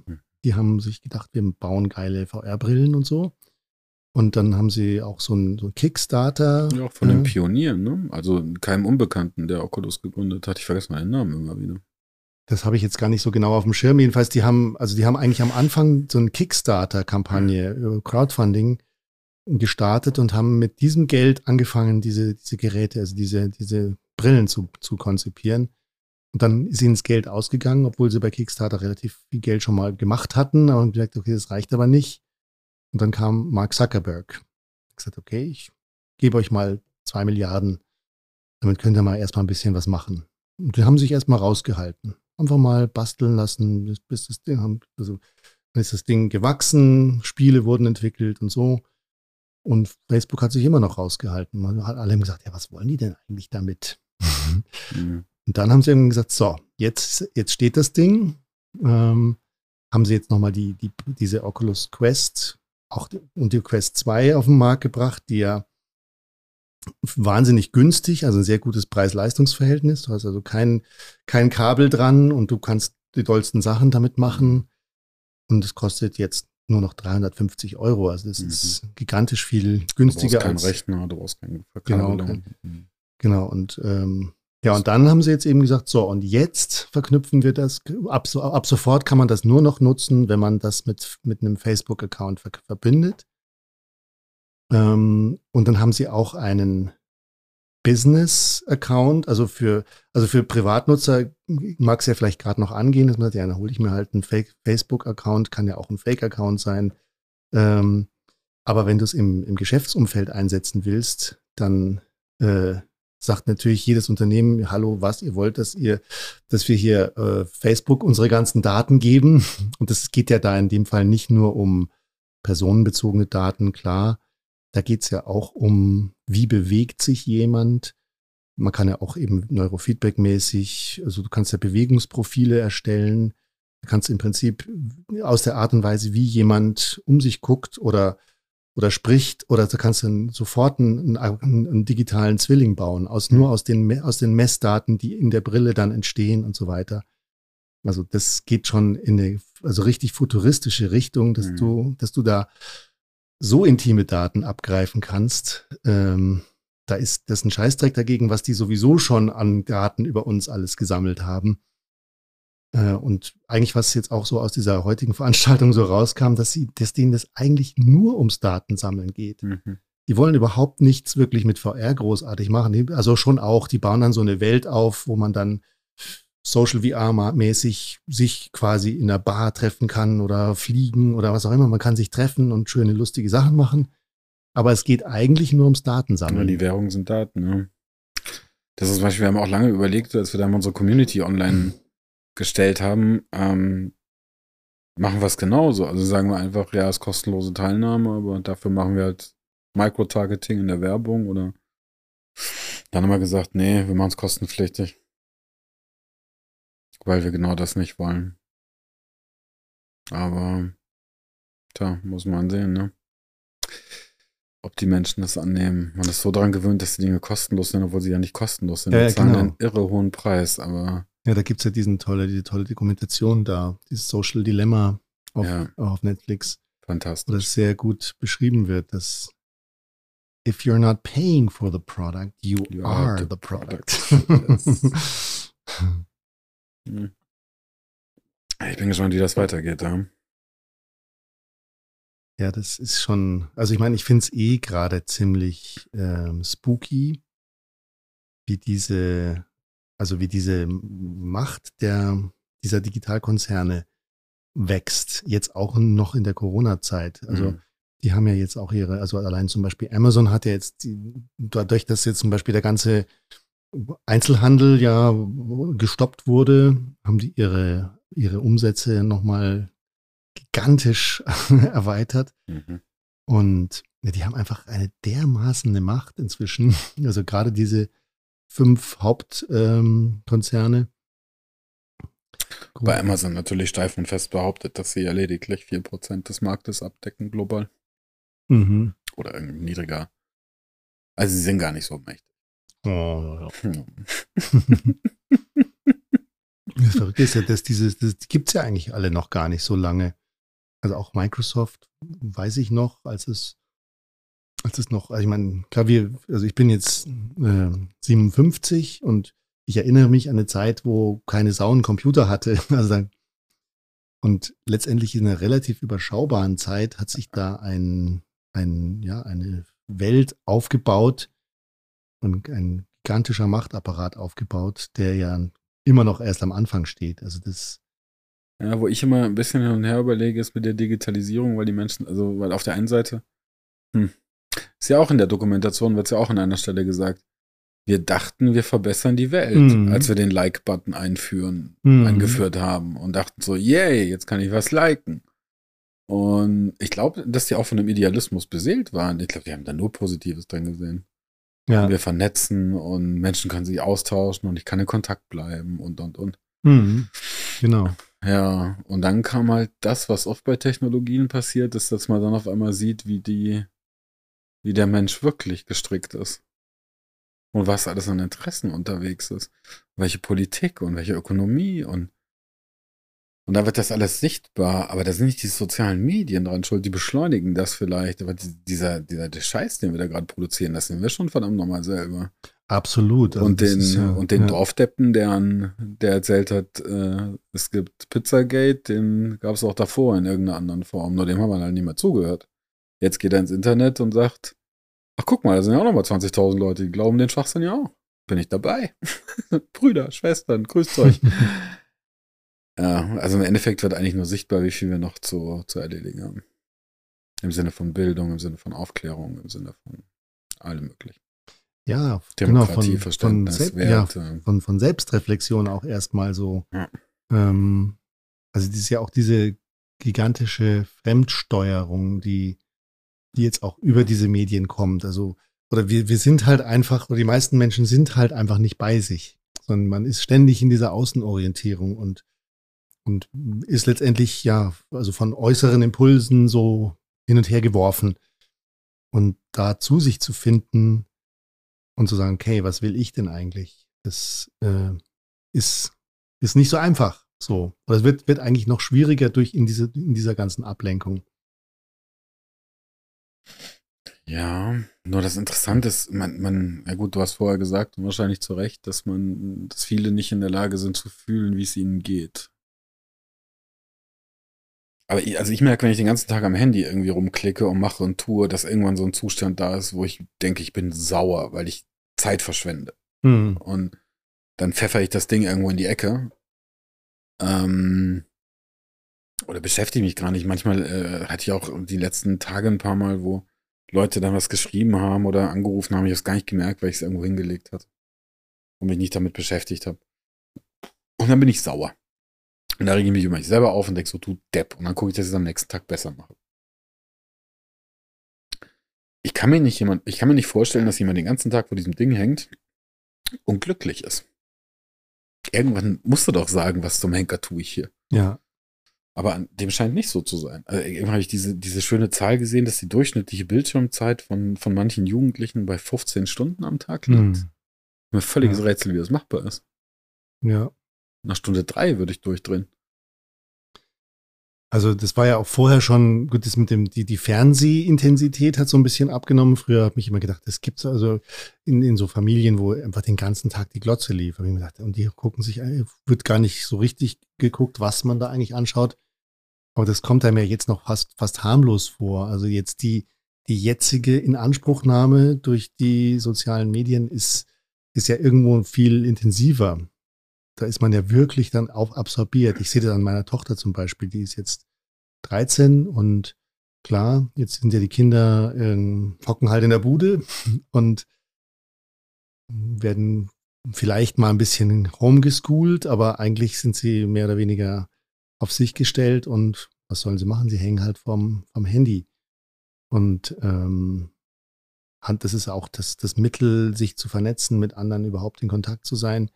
Natürlich jetzt durch, durch die jetzige Situation nochmal extrem verstärkt, obwohl das ja vorher auch schon so war, dass sie einfach da sehr stark einfach süchtig waren nach diesem, nach diesem Medium. Und jetzt ist es aber halt einfach das letzte Fenster überhaupt in die Außenwelt geworden, so.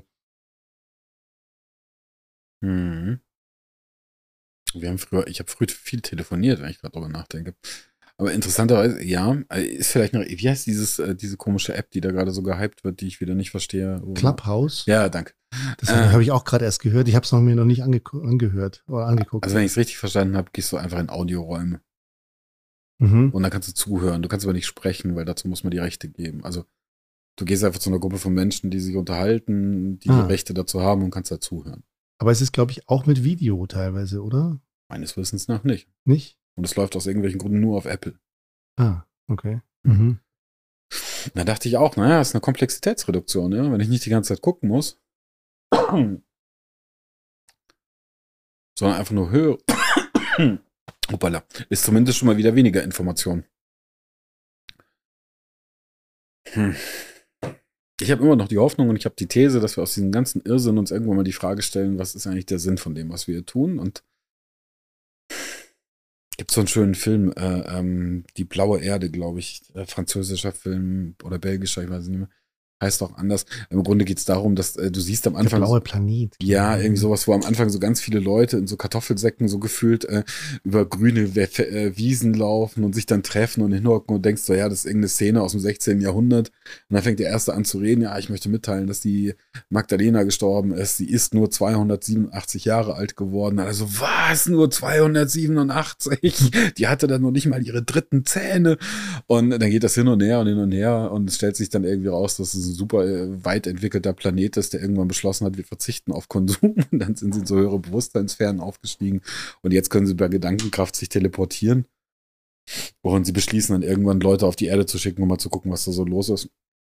Und da kommen die auf der Erde an und ähm, dann ist eine Frau schwanger und da kommt ein männlicher Arzt und er so, warum ist hier ein männlicher Arzt am Werk? Der hat doch keine Ahnung davon, wie es, ist, wie es ist, schwanger zu sein. Und da will einer Geld für irgendwas haben und die so, wie, was ein Geld? Und so herrlich, ja, wo ich dann bisweilen da sitze und denke so, ja, gespinnert, aber die Fragen sind schon, schon relevant. So manche Dinge, die wir für selbstverständlich halten, sind eigentlich ziemlicher Käse. So wie Geld. Gut. Noch einmal. Noch, genau. Hm. Das wird, da wird sich ja wahrscheinlich auch was ändern. Ja, Geld ist ja im Grunde nur ein Tauschmittel und Tauschmittel kann ich schon nachvollziehen. Also bevor ich jetzt wenn du äh, Kaninchen gejagt hast und ich muss dann mit dir drüber reden, ob du meine Muscheln, meine Wolle oder was auch immer ich gerade im Angebot hat lieber habe und was der genaue Preis für die Tausch, für den Tausch ist.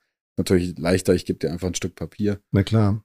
Nee, ich meine, das Geld als solches wird sich verändern jetzt, glaube ich. Also mhm. habe ich so den Eindruck, dass dieses, die bisherigen Währungssysteme und das Finanzsystem, so wie es jetzt bisher äh, funktioniert hat, dass es bald mal anders werden wird. Aber das ist nochmal eigentlich fast ein Thema für einen eigenen Podcast.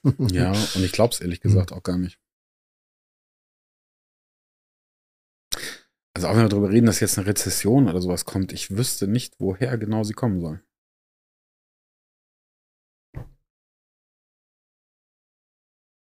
Aber ja, mein Gott, wir haben äh, Schulden produziert, ja, wir sind immer noch relativ entspannt, was den, äh, was die Überschuld oder was den was die äh, Schuldenhöhe angeht.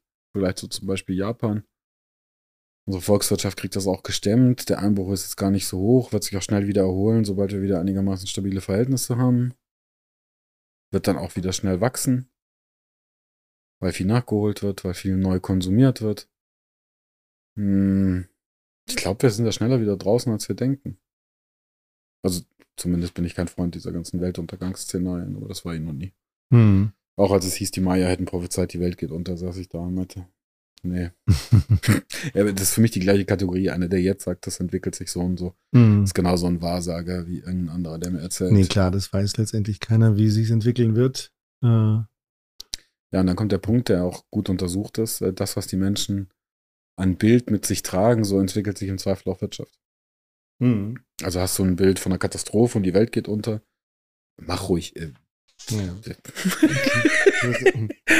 Also genau. Ich, Du, ähm, ähm, Mai, ähm, im ersten Podcast das äh, ähm, mit, mit Tom Schächtel da, der auch äh, gerne mal eine Zigarette raucht und die ganze Zeit das feuert. ja, aber ja, so, das stimmt, so ein bisschen. ja, aber es ist das Leben, mein Gott. Ich mag dieses Steril, wo wir vorher davon geredet haben, wo du gesagt hast, wie so Serien entstehen dann so in meinem Kopf so, boah, das klingt ganz schön steril. Und ich habe mich dann, äh, wenn ich mir so überlege, was ich gerne mag an Kunst, an Film, an Musik, dann sind das meistens Dinge, die nicht steril sind Mhm. die gerade Ecken haben, die, äh, die Kanten drin haben. Oftmals mag ich die Musik lieber von Künstlern, bevor sie berühmt geworden sind. Das ist danach leichter zu hören, weil irgendwelche Produzenten das richtig gut drauf haben, das so einzustellen, aber es ist auch unfassbar flach. Ähm, das gleiche finde ich bei diesen ganzen Talk-Formaten. Also, das haben sie jetzt auch bei diesem Clubhouse, da sind ja dann Lindner und, und irgendwelche Politiker. Und dann so, oh, man entdeckt, dass diese Menschen ein Leben haben. Ich so, ja, was dachtet ihr denn, dass das Roboter sind? Na jetzt, oh, das sind ja Menschen, vielleicht sollten wir mal pfleglich miteinander umgehen. Und nicht Angela Merkel mit äh, Hakenkreuz auf dem Arm auf dem Plakat über eine Demo tragen. Na, na egal. Entschuldige. Äh, Hm. ja, aber wie wird sich Geld dann verändern? Was meinst du? Ja, ich meine, es ist jetzt letztendlich, äh, ich kenne mich jetzt auch nicht so gut mit dem Thema aus, aber ähm, ah ja, genau. Also einfach ein bisschen reden, ja, genau, okay. Gut. äh, also was mich schon überzeugt, also weil ich ja auch selber schon mal dieses Musical gemacht habe, damals über das Geldsystem und Schulden und so weiter. Ähm, also ich glaube einfach, dass jetzt auch das, die Abschaffung des Bargeldes, es ist ja schon, schon länger so ein Thema. Und ich glaube, dass, äh, dass es einfach Währungen in dem Sinn abgeschafft werden. Und dass das Ganze so ein zentral gesteuertes äh, digitales Geld einfach wird, was man, wo, wo das mit dem, mit dem Handy bezahlen oder das, vielleicht wird sich das Handy ja dann auch bald mal verabschieden. Ich glaube, dass wir mit den Brillen schon in so eine Richtung gehen, dass wir die äh, Handys bald nicht mehr brauchen. Es gibt ja schon diese geilen Kontaktlinsen, die letztendlich einen Bildschirm in alles projizieren können und du kannst dann bist dann halt einfach ständig mit diesen Geräten so verbunden, dass du das also eigentlich die Virtual Reality dich grundsätzlich umgibt oder eigentlich in dem halt die Augmented Reality und dann hast du halt auch einfach die äh, die digitalen Möglichkeiten und eben auch das Geld. Das ist dann halt einfach so ein, so ein virtuelles Etwas, worauf du dann zugreifen kannst. Und ähm, worüber man dann natürlich auch ein Stück weit gesteuert werden kann. Also so, da schließt sich jetzt wieder der, so ein bisschen so diese bisschen gruselige Vorstellung, dass diese Digitalkonzerne noch viel mächtiger werden. Also noch viel, viel mächtiger. Und man ist ja jetzt schon sehr stark davon abhängig, also dass man halt eigentlich jetzt im Moment nur bei Amazon bestellen kann oder halt bei sonst, also man macht alles digital online und so weiter. Und wenn man, also wenn das Geldsystem sozusagen so integriert ist, also im Prinzip so ein, so ein weiterentwickeltes PayPal-Verfahren, dann, ja, dann bist du halt auch ein Stück weit voll erfasst und da drin so. Ja, und jetzt komme ich als überzeugter, als überzeugter Futurist. Ich sag so, wie geil ist das denn? ja, ja, ich finde es auch faszinierend, absolut. Also, also als ich neulich da saß und es hieß, äh, ja, sie haben jetzt eine Kontaktlinse entwickelt, mit der ich einen dreifachen Zoom im Auge drin habe, dachte so, gib mir das. Also ich habe ja auf beiden eine Hornhauttransplantation. Ich dachte so, oh mein Gott, setzt mir das sofort ein. genau, also da sind wir jetzt, jetzt sind wir überhaupt beim Thema Transhumanismus angekommen. Ja, ausgezeichnet. Ich habe jetzt auch ein Projekt sogar ähm, angefangen jetzt äh, zum Thema Transhumanismus, weil ich das einfach total faszinierend finde, schon, also schon seit schon lange, schon vor, ja. schon vor 20 Jahren Ray Kurzweil gelesen und fand das einfach total abgefahren. Damals war das ja noch so weit weg, diese Fantasien, Bewusstsein downloaden und eben den Körper so weit augmentieren, dass man eben ein paar hundert Jahre alt werden kann und so weiter. Und, und dann ist man halt ein Borg und so. Ich finde auch sehr, gerade das Buch gelesen, ähm, äh, das Novozän von John Lovelock, hast du davon gehört? Nee. Das ist total spannend. Also John Lovelock ist ja ein, ist der, der Begründer der Gaia-Bewegung. Mhm. Also der, die Erde ist ein lebendiges Wesen und wir sind irgendwie alle Teil davon und so weiter. Also so ein Natur, Natur, Natur-Freak. Und der hat jetzt mit 100 Jahren ein Buch geschrieben über, über die Cyborg- und Transhumanismus-Tendenz. Und zwar nicht irgendwie kritisch, sondern das ist, das ist jetzt genau das, was wir jetzt brauchen. Ja, für Also- mich ist das ist für mich auch immer ein Widerspruch in der Argumentation. Weil wenn das etwas aus der Natur entsprungenes, was der Mensch nun mal ist, äh, dafür sorgt, dass der nächste Evolutionsschritt entsteht und wir von Maschinen übernommen werden, die ein Bewusstsein haben, die weitaus weniger wartungsanfällig sind als wir, äh, denen man einfach die Pumpe austauscht, oder die vielleicht auch überhaupt keine brauchen, weil sie keine Schmiermittel brauchen, kein Blut, kein Blub, kein Bla, dann klingt das aus meiner Sicht erstmal evolutorisch eigentlich sehr, sehr clever. Ja, ja, genau. Und dann läuft halt der Roboter Ansgar rum. Aber der hat wahrscheinlich genauso seine Sorgen, Probleme, weil er hat ja ein Bewusstsein.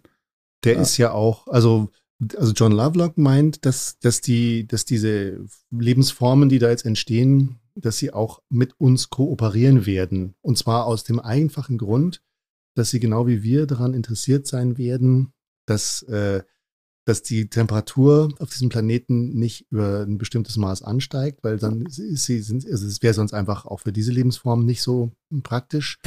Und ähm, und sie werden einfach Lösungen finden und sie werden einfach hundertmal, tausendmal so schnell sein wie wir und die Lösungen werden extrem schnell kommen und so weiter und äh, sie werden uns aber weiter sozusagen ja mit uns kooperieren oder wir werden das sein. Also wir, wir entwickeln uns ja da stufenweise hinein. Also jetzt, jetzt eigentlich schon. Ich meine, wenn man ein künstliches Hüftgelenk hat und, äh, und einen Herzschrittmacher und dann schon eine Kontaktlinse und jetzt eine Brain, äh, was weiß ich, Chip Ja. noch und so, da kann man ja, ist man ja eigentlich schon äh, da augmentiert. und Ziemlich. das ja. kann sich ja noch weiterentwickeln. Wenn man es genetisch, kann man da noch einiges machen und also kann man so Upgrades finden. Ja, und ich sehe dem eigentlich mein natürlich, du hast da viele Diskussionen über, was ist äh, ethisch vertretbar und was nicht. Die müssen geführt werden.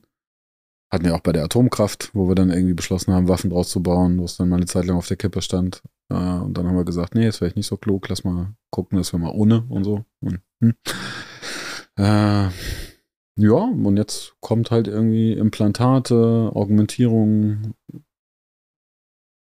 Ich habe Schwierigkeiten darin, die Gefahr zu sehen, aber Ja, also ich meine, was du vorhin gesagt hast, dass die Menschen. Also anders, Entschuldige, Ja. wenn ich das gerade nachschieben darf, also anders formuliert, ja, es ist eine Gefahr drin, wenn ich davon ausgehe, dass der Mensch die, die höchste, die Krönung der Schöpfung ist. Wovon ich aber nicht ausgehe. Ja. Ja, und das, also das, das eher das Problem ist eher darin, wie du es vorhin formuliert hast, dass, äh, dass wir halt immer noch so doof sind. dass wir wahrscheinlich immer auch noch doof, doof bleiben, auch wenn wir uns äh, körperlich und jetzt hier augmentieren. Wir sind ja dann immer noch äh, egozentrisch oder völlig unbewusst und so. Und dann entstehen halt einfach Probleme, wie jetzt, wie wir vorhin gesagt haben, mit den Digitalkonzernen und so, äh, also diese Blasen, die das wirft, die sind ja eigentlich nicht durch die Technik entstanden, sondern, sondern durch, durch unsere unreife Umgangsweise damit letztendlich. Und äh, das wird halt wahrscheinlich sich noch fortsetzen.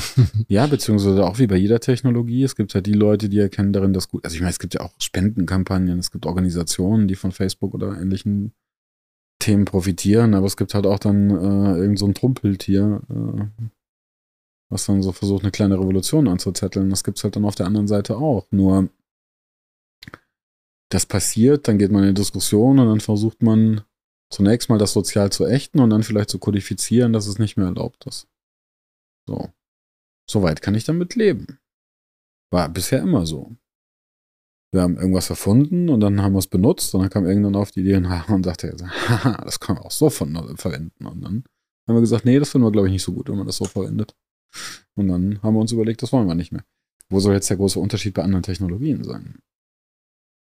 Ich glaube, dass der Unterschied jetzt überhaupt in der jetzigen Zeit ist, dass sich, ähm, dass noch, ne, noch mal eine andere Form von Machtkonzentration stattfinden kann. Ja, aber auch da, Das, ja. Also ja, das war, ja. also früher gab es ja irgendwie immer noch viele kleine Machtzentren, die so verteilt waren. Jetzt durch diese ähm, durch diese Zusammenballung von, von Macht in, in eigentlich einer überschaubaren ähm, Anzahl von Menschen. Äh, ja, aber da gibt es mal eine Gegenbewegung. In dem Moment, wo Mhm. sich macht, äh, äh, zweierlei Gedanken. Das eine ist, äh, für mich hat Facebook das hervorgebracht, was der Mensch eigentlich ist. Ich muss, ich muss immer, oft muss ich lachen, wenn ich meine Mutter anrufe, die ist 83.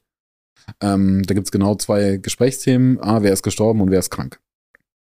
Das soll ich mir dann mal anhören. Der ist selbst gestorben, der hat nachher mal Haar und Weich und der Dings vom, vom Nachbardorf, der hätte, oh, du, das ist, der ist alt geworden. Ich sag's noch. So.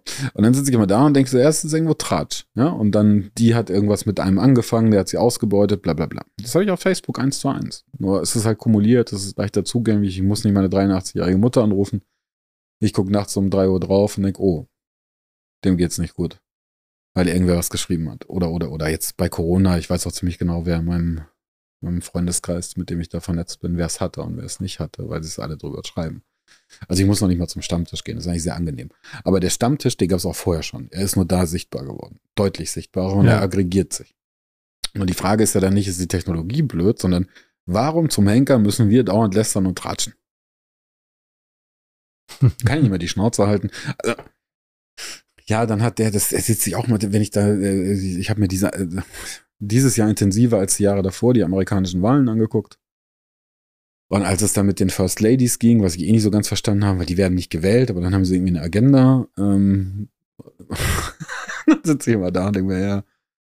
Ähm, äh, auch ein Comedian, den ich sehr schätze, der hat dann mal diesen schönen Witz gemacht, der meinte, ja, also wenn du einen Klempner anrufst und der kommt rein und der sagt, ja, wir sollten da und das machen und irgendwie zwei Meter hinter ihm kommt seine Frau rein und sagt, ach ja, das könnten wir auch machen, die ist aber weniger, weder Klempner noch hast du sie für den Job bestellt. Da würdest du sagen, Sie sind jetzt mal ruhig, ich möchte mit dem Klempner reden. Ist jetzt nicht geschlechtsspezifisch, geht auch andersrum. Ja? Oder das denke ich mir auch oft. So, und dann berichten die darüber, was sie anhaben und was so ihr Leben war und was so ihre Beziehungen sind und wie sie lieben. Und ich denke, das ist ein Scheißdreck. Ich will von dir, dass du das Land auf Vordermann bringst und dass du nicht auf diesen blöden roten Knopf drückst. Das sind zwei Anforderungen an dich. Und über das erste können wir das streiten und das zweite ist indiskutabel. So. Ähm, aber wenn ich mir dann angucke, dieses Ganze, was dann so, was hochgebauscht wird, und dann ist Medien auch wieder nur ein Ausdruck dessen, wo wir selber stehen. Also zu sagen, die Medienschuld ist eigentlich auch Quatsch, weil die wollen, die sind nur darauf optimiert, das zu bedienen, was wir gerne hören wollen. Sonst machen sie keine Auflage oder erzeugen keine Reichweite. Also kommt halt wieder die blöde, unangenehme Frage, wenn wir sagen, das gefällt uns doch nicht, dass wir an uns selber arbeiten müssen. Und das ist halt ein bisschen lästig. Stimmt. ja. ja, aber entschuldige, jetzt habe ich deinen deinen, äh, Gedankengang. Äh, nee, nee, alles. Ja, ich, weiß, ich weiß gar nicht mehr, ob, ob ich einen Gedankengang hatte. Wir, waren beim, wir kamen vom Transhumanismus Mhm. und seinen Folgen, die ich ziemlich, ja, wie gesagt, also Also ich finde es auf jeden Fall faszinierend und vor allem, also deswegen habe ich jetzt eben auch angefangen, da dieses Projekt zu, zu lancieren, weil ich auch gerne diese Wertung da rausnehmen möchte. Also das ist ja sehr emotional aufgeladen, dass man denkt, oh, um Gottes Willen und oh, was da auf uns zukommt und das ist doch nicht mehr Menschsein und, und also dieses, dieses Abwerten und die, dieses überhaupt, dieses mit, mit irgendeiner Interpretation belegen, ist, ist eigentlich vollkommen pointless, weil es ja letztendlich kommen wird.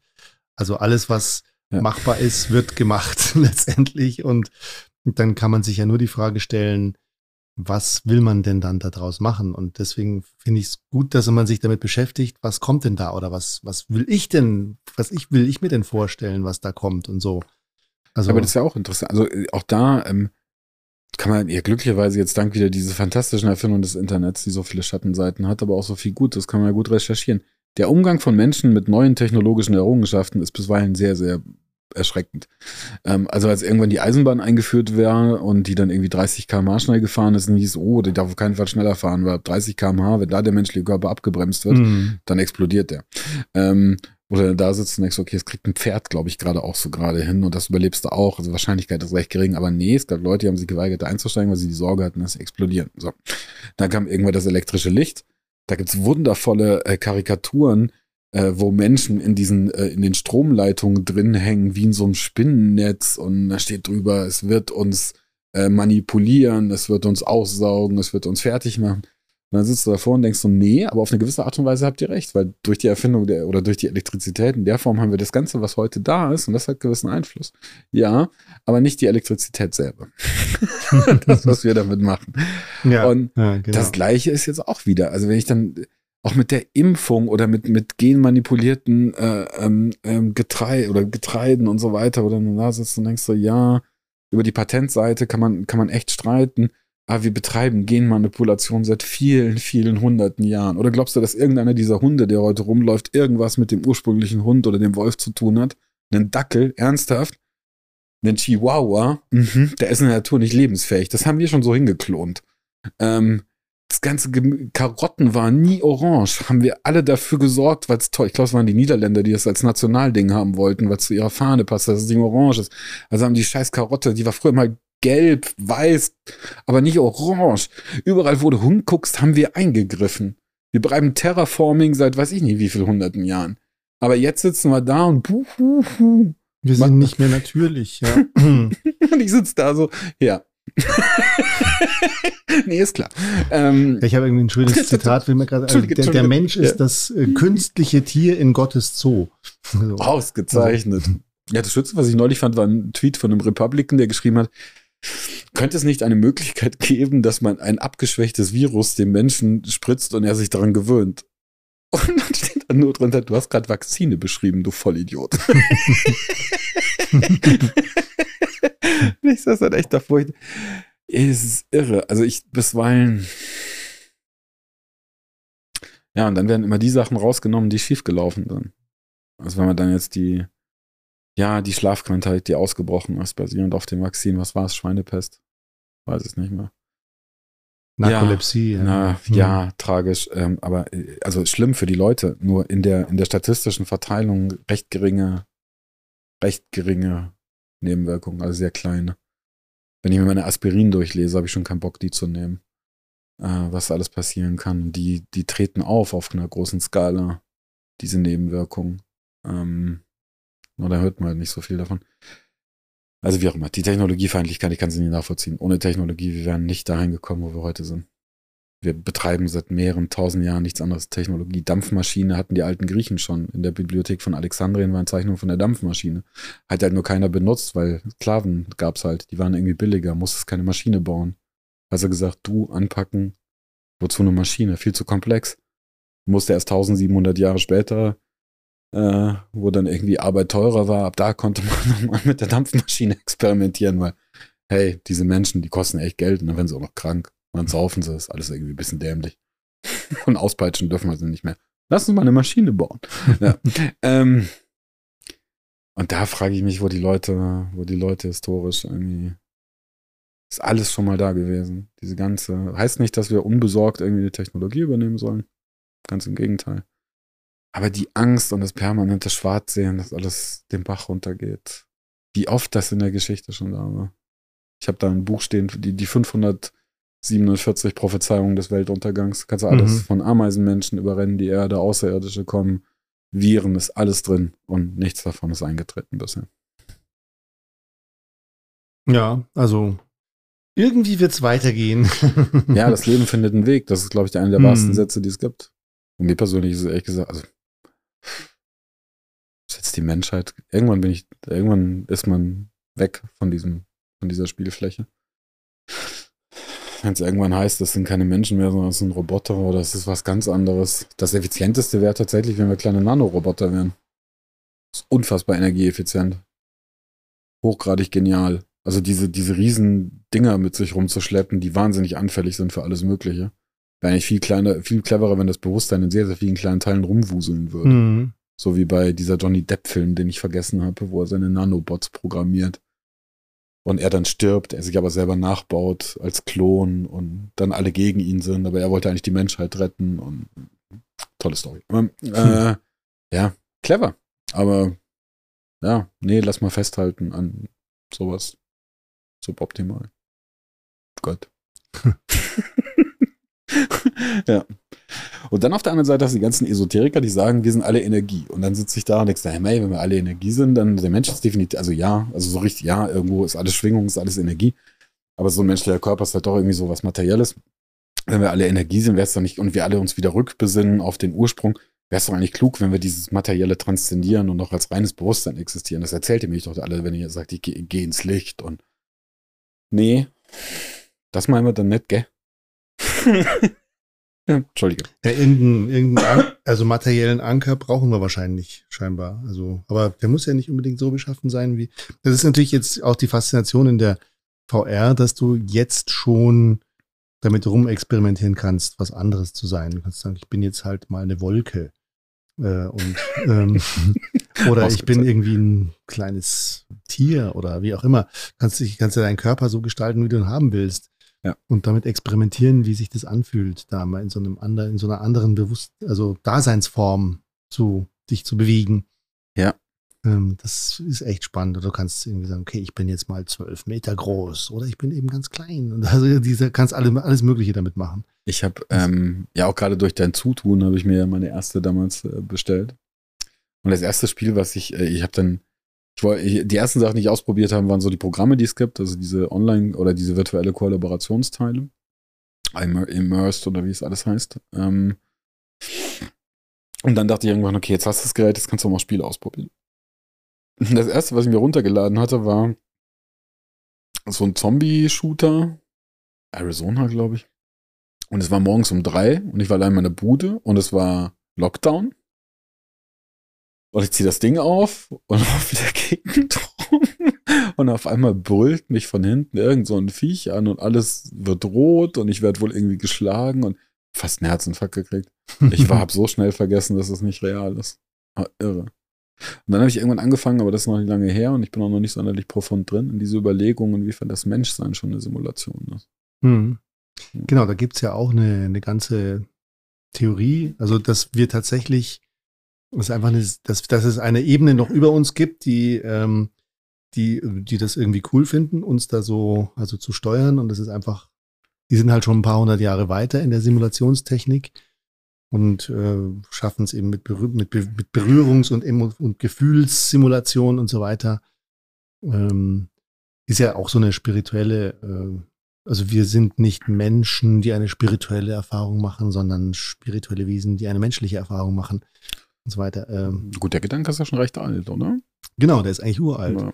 Also dass wir uns auch, genau, also auch reinkarnieren und zwischendrin haben, sind wir mal woanders und dann, ach, dann kommen wir mal wieder rein in so einen Körper und so. Ja, aber Mhm. wenn, ja, mh. Ja. wenn ich sowas in der Anwendung mitkriege, dann denke ich mir immer, also manchmal möchte ich die Leute dann echt ohrfeigen. Dann geht's ja irgendwie schlecht und dann so, ja, warum wolltest du das denn erfahren? So, pass mal auf, Meister.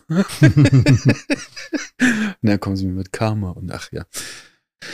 Ich kann mir Warum wolltest du das erfahren, finde ich aber eigentlich, also ich finde es von daher eine ganz gute Frage, weil, weil es ja was mit Eigenverantwortung zu tun hat.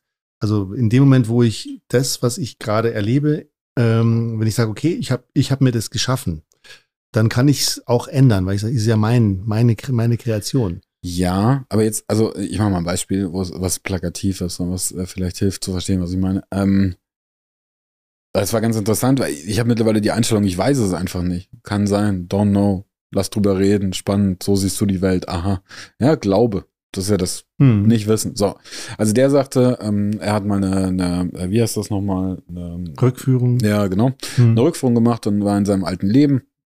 Und er war also ein Soldat im Zweiten Weltkrieg und er war an der Russlandfront und dann hat er irgendwie keinen Bock mehr gehabt und hat einfach einen Kopf gehoben, als eine Kugel kam und war tot und jetzt ist er halt hier und Hm. hat dann Karriere als Berater gemacht, hat sich dumm und dämlich verdient und macht jetzt so Yoga-Seminare. So. Äh, auch nach einem Burnout dann. Also Burnout als Berater, hier eine von den Großen in München und hatte dann, hat dann Ausstieg gemacht und macht seitdem so lauter. So. Und als er sich da und dachte so, ja, kann sein. Weiß es nicht. Don't know. No idea. Aber wenn das deine Geschichte über, über dein Leben ist, dann meinetwegen. Ja, Gibt es in der Philosophie natürlich auch den einen oder anderen Gedanken, warum wir äh, gewisse Sachen nachvollziehen können, auch schon nach der Geburt, wo die ganzen Reflexe, wo die ganzen äh, alles herkommen, wo auch mathematisches Wissen bisweilen verankert ist. Aber könnte das nicht darauf hindeuten, dass es irgendwie sowas wie eine Gesamtseele gibt oder eine Weltseele, auf die wir zugreifen? Das sind einzelne Fraktale und da bildet sich ein Bewusstsein. Da bist du meine Seelenpyramidentheorien.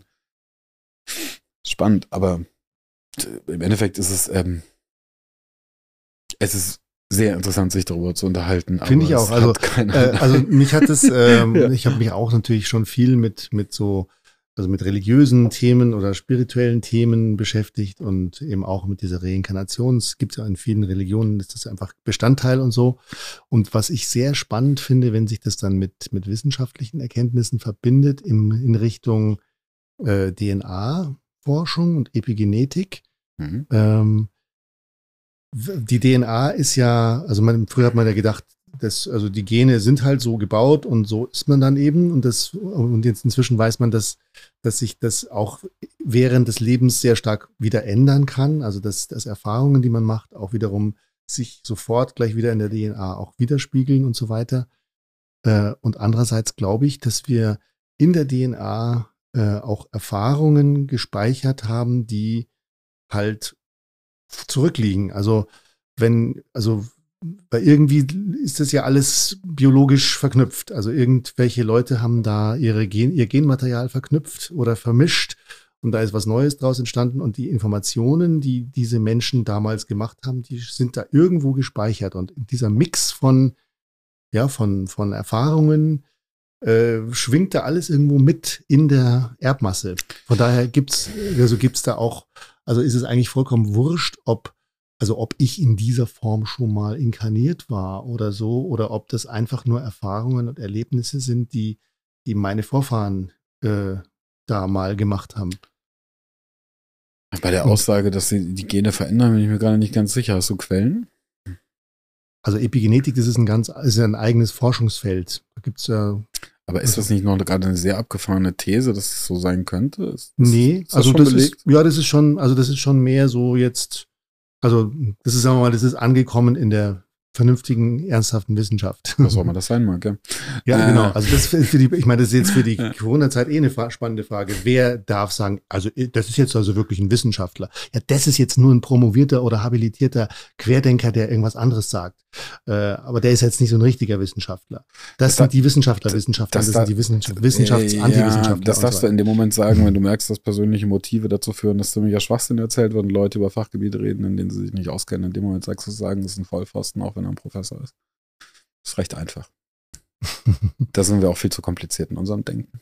Und wenn wir den führenden Corona-Forscher in Deutschland haben, dann wäre es vielleicht klug, wenn wir mal zuhören. Statt irgendeinem, dessen Studenten sogar sagen, dass er einfach nur ein Geltungsbewusstsein hat. Aber auf die Diskussion. Ähm, außerdem sind das keine Querdenker, sondern Querdenken oder Quatschdenker, Quarkdenker oder Querschenker. Aber gut. Ähm, wie dem auch sei. Ähm, äh, bei dem zweiten Punkt, den du angeführt hast, also bei, als ich mal darüber nachgedacht hatte, ich meine, wir haben, glaube ich, 523 in irgendeinem Konzil haben wir die Reinkarnation aus der Bibel rausgeschmissen, weil gesagt haben, ey, kann man nicht so sonderlich viel Geld verdienen und Unterdrückung der Massen klappt auch nicht, wenn man weiß, man kommt wieder.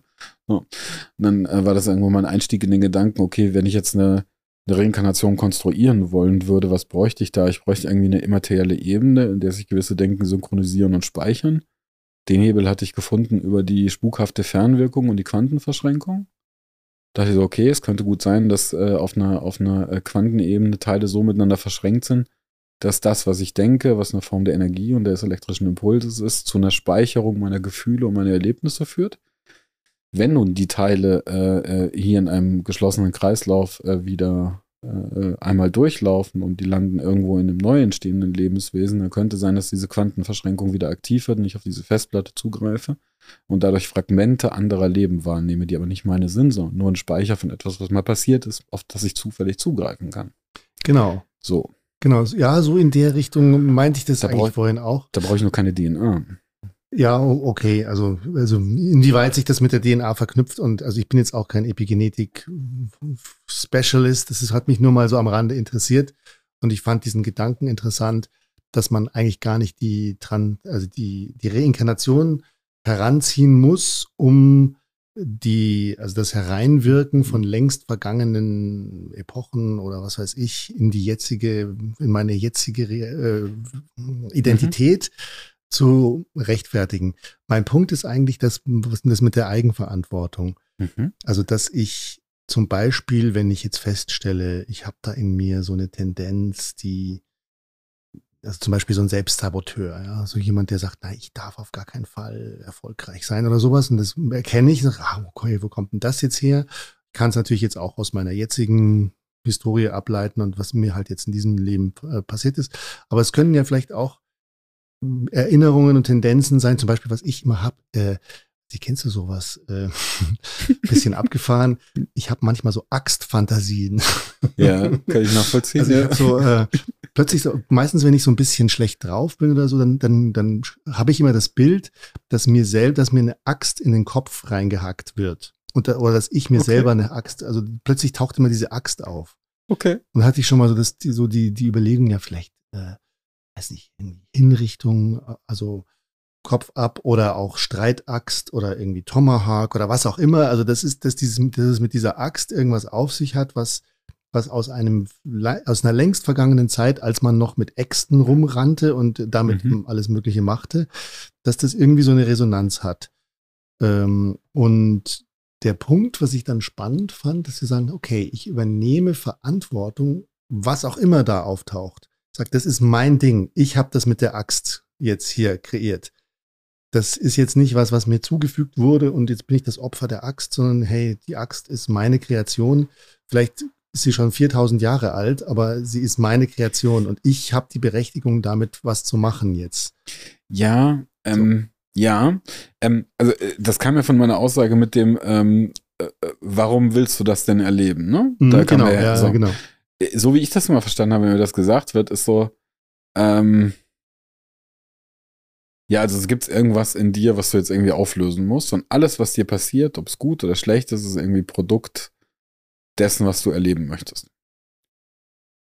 Und dann gibt es ein paar interessante Konsequenzen für mich. Zum Beispiel ähm, jemand, der jetzt hierher kommt und äh, ähm, Menschen umbringt. Der wollte das ja nur erleben. Ja, also ja, und der, der umgebracht wird, wollte auch nur erleben, umgebracht wie es ist, zu werden. umgebracht zu werden. Genau. genau. Und dieser Gedanke, ähm, theoretisch modelliert, kann der interessant sein. Real menschlich als Leute, die hier sind, ist eines der ablehnungswürdigsten und widerwärtigsten Gedanken, die ich kenne. Weil er schlicht und ergreifend eine, eine Dimension der Verantwortung für das eigene Handeln in ein Außen gibt, was dazu führt, dass du dich so entfernst von dem, was hier passiert. Und wenn mir dann noch versucht wird, das zu erklären als Erleuchtung, dann sitze ich immer da und denke mir, du bist ganz, ganz weit weg von dem, was du, glaube ich, glaubst, was Erleuchtung sei. Mhm. Aber ähm, das wird einem halt oft erzählt. Ich meine, ich war ja im Rahmen meiner Forschungsarbeit noch, weil es mich interessiert und weil ich damals auch in einer Situation war, wo ich dachte, hm, es muss irgendwie mehr geben. Vielleicht ist ja dieses theologische, spirituelle Feld, vielleicht hat das ja interessante Antworten und es gibt ja interessante Antworten, aber ich glaube auf einer ganz anderen Ebene, nämlich auf einer archetypischen Ebene und nicht so sehr auf einer, uh, wir sind feinstoffliche. Egal. Ähm, und dann war ich da ja überall. Und dann habe ich mir diese ganzen Theorien angehört und dachte so, nichts von dem, was sie mir gerade erzählt, löst irgendeine Resonanz aus, weil es einfach unfassbarer Blödsinn ist. ähm, und an, viel, an den Stellen, wo ich dann da saß und dachte, wo ich einen, einen, Wert erkenne, wo ich auch ein, ein, ein, ein, ein Verständnis habe, ist zum Beispiel Buddhismus als Bewusstseinsforschung, kann ich sehr viel, also ich verstehe, warum viele Wissenschaftler Buddhismus interessant finden und auch darin Wert erkennen. Ich verstehe auch die Aussage, dass man erst den Buddhismus verstehen muss, bevor man das Christentum verstehen kann. Verstehe ich auch. Äh, die, bis hin zu der These, dass Jesus vielleicht mal rübergegangen ist in den paar Jahren, wo er mal irgendwie nicht auf dem Radar war und halt mal eine Zeit lang da drüben Buddhismus, Hand auflegen, Reiki und mhm. so weiter heilen und das Ganze. Könnte man ja so interpretieren. So, dann saß ich da und dachte, okay, das kann ich irgendwie nachvollziehen. Aber eine links drehen das Wasser. Nicht? Ja, meinetwegen. Ja, und das ist halt das irgendwie, wir wollen glauben und, und aber immer wenn du, das ist meine Schwierigkeit, immer wenn du diese Theorien, die dann, oder Theorien ist eigentlich diese Hypothesen und selbst das ist ein zu starkes Wort, immer wenn das geäußert wird und du versuchst, das irgendwie in einen Kontext reinzubringen und zu sagen, selbst wenn ich alles über Bord schmeiße, was wir über die Welt wissen und mich darauf einlasse, erzeugst du Widersprüche zu dem, was du behauptest, in dir selbst. Und die Unfähigkeit, das zu erkennen, ist mein Problem mit dem, was du sagst. Und nicht du jetzt, sondern diese Leute. Oder diese Leute stimmt auch nicht, also die, den Menschen, denen ich da begegnet bin. Nichtsdestotrotz finde ich, es ist eines der spannendsten Themen, darüber zu reden, wie das hier alles funktioniert und ob es vielleicht Erklärungsmodelle gibt. Ja, also in dem Moment, wo, wo jemand behauptet, äh, im Besitz der, der, der Erklärung ja, oder der, der Wahrheit zu sein, zu sagen, hier so und so, pass mal auf, so und so läuft's nämlich, Äh, und, und also wenn man da so mit so einem, einem gewissen Eifer verknüpft und sagt, so ich, ich werde euch jetzt mal äh, erklären, wie die Welt funktioniert und so. Ähm, also ich, ich finde ja Fragen und Forschen und Hypothetisieren und so weiter und das finde ich alles super. Also ja. ich glaube nicht, dass, dass irgendjemand im Besitz dieser, dieser umfassenden, dieses Rezeptes ist. Also das ist auch das Gegenteil von Weisheit, um jetzt mal auf die Swag zurückzukommen. Ähm, zu, zu, zu sagen, also ich habe jetzt das Gedankengebilde gefunden, das alles erklärt und jetzt müsst ihr nur alle das lernen und dann, dann, dann ist, dann ist alles gut. Dann ist, ich finde, das ist das Gegenteil von Weisheit, weil das ist, äh, also das, das Fragen und Staunen und Neuerkennen, da, ja, da bin ich voll dabei. Ist der Anfang von jeder Erkenntnis. Genau, ja. Nur ich glaube, in dem Moment, wo jemand Erleuchtung erreicht hat, rennt er nicht in der Gegend rum und macht Seminare. genau. Deswegen hier bei uns in der Swag finden genau. Ausschließlich unerleuchtete Lehrmeister. Wir haben genauso wenig Ahnung von Weisheit wie Sie, aber lassen Sie uns zusammen herausfinden, was wir hier tun. Ja, aber es ist ein ehrlicher Ansatz. Finde ich ehrlicher als äh, die ganzen Leute, die sagen, sie haben irgendeine Antwort. Also ja. ich haben wir auch, äh, jetzt der Vollständigkeit muss man sagen, Swag ist die Abkürzung für Sapere Audio Wisdom Akademie, eine Akademie, wo wir zusammen als Trainer unterwegs sind. Wir haben uns das Thema Weisheit gegeben im Sinne einer ganzheitlichen Führung, die ein Verständnis der Welt, seiner selbst äh, versucht in Einklang zu bringen und Werkzeuge und Wissen darüber vermittelt. Aber immer mit dem Ansatz zu sagen, wir helfen dabei, den eigenen Weg zu finden. Und ja, da haben wir gewisse Werkzeuge und Tools, von denen wir glauben, dass sie eine Wirkung haben. Also, dass sie was auslösen. Ich meine, das, was du ja dann machst mit dem wo du uns in Bewegung bringst, wo ich dann immer da sitze und denkst, naja, Michael, das kannst du jetzt mit den anderen machen, aber ich bewege jetzt meinen Astralkörper kurz mal vor die Tür, weil ich mag jetzt hier nicht rumhüpfen, aber was was mit meinem körperlichen, mit meinem Gewicht zu tun. Aber ähm, ja, fantastisch. Genauso, äh, wenn dann andere kommen und sagen, sie machen ja eine Textexegese oder sie kommen von einem, von einem kognitionswissenschaftlichen, wie der Sepp jetzt, äh, der gestern auch hier war das passt ja alles und das sind unterschiedliche Anknüpfungspunkte und das, was äh, einen am, am meisten anspricht, da kann man seinen eigenen Weg mit beschreiten. Alles in Ordnung. Nur ich glaube nicht, dass irgendeiner von uns hinstellen würde und sagen müsste, wir wissen, was das hier ist. Also dieses Ding hier, Leben. Genau. Also das ist ja im Prinzip, das sind ja eigentlich Dogmen dann, also moderne Dogmen, die, äh, ja, und da wird es halt dann schwierig, sobald man äh, so ein Dogma aufbaut und das hat noch nie, das ist noch nie gut gegangen. nee, die Leute dachten zwar, es geht gut, aber es ist geschichtlich auch mehr als genug Evidenz, dass es nicht klappt. Weil ich auch glaube, in dem grundsätzlichen, ja, das, das könnte man, das kann man jetzt einbetten in so, das ist zumindest eine, eine Beobachtung, eine These, die ich habe, dass es äh, in der menschlichen Evolution darum geht, sich frei zu machen von Abhängigkeiten. Ähm, also wir haben irgendwann, äh, ähm, mal, wir fanden Witterung nicht so toll, mal war es kalt, mal war es heiß, aber haben zum haben uns ein Häuschen gebaut, da ist entweder Schatten drin oder es schützt vor Kälte. Dann haben wir irgendwie Öfen und so weiter, dann sind wir sesshaft geworden, haben gesagt, jetzt haben wir Zustrom von, von Nahrung, von Getränken und so weiter. Das kriegen wir alles besser organisiert, wir können wachsen, wir sind mehr Leute. Mit mehr Leuten können wir mehr anpacken, können uns besser wehren und so weiter. Bis in die neue Zeit, wo wir jetzt an einem Punkt sind, wo wir zum Beispiel Energiethemen dezentralisieren, glaube ich. Also ähm, der große Konzern, der irgendwie Strom produziert, wird, glaube ich, immer größer in Schwierigkeiten geraten, je mehr wir hocheffiziente und immer effizienter werdende Solarzellen zur Verfügung haben oder Windenergieturbinen oder, oder, oder. Das holen wir uns selber rein, reduzieren damit die Macht und die Abhängigkeit von solchen Strukturen. Bei Demokratie ist es, glaube ich, eine Bewegung dahingehend zu sagen, dass es eher irgendwann da sein wird, dass wir nicht eine Partei wählen mit einem Parteiprogramm, sondern uns auf Ziele einigen und dann überlegen, wer setzt um und nicht so sehr eine Partei. Ähm, und das, was du vorher angesprochen hattest mit der Transhumanismus, ist, glaube ich, ist halt auch eine Bewegung des Freimachens von so blöden Dingen wie Sterblichkeit. Mhm. Ja, vielleicht ist ja auch, ähm, gibt es ja auch irgendwann eine App, die ähm, einfach die Politik verüberflüssigt, weil man kann sich dann so gut organisieren und es wird dann alles einfach äh, in kleinen Einheiten rausdestilliert und dann braucht man einfach keinen ich mehr. Das, mit dem habe ich das besprochen. Ich glaube, mit dem Sepp gestern, oder? Mhm. Oder mit dem Tom, ich weiß gar nicht mehr. Ähm, ich glaube, wir könnten ein System entwickeln, wo wir sagen, so alle, lass mal sieben Jahre sein, damit es nicht zu häufig ist, machen wir uns einfach ein Jahr lang Gedanken, was wir so glauben, was wir für Ziele haben, so als Gesellschaft für die nächsten sieben Jahre.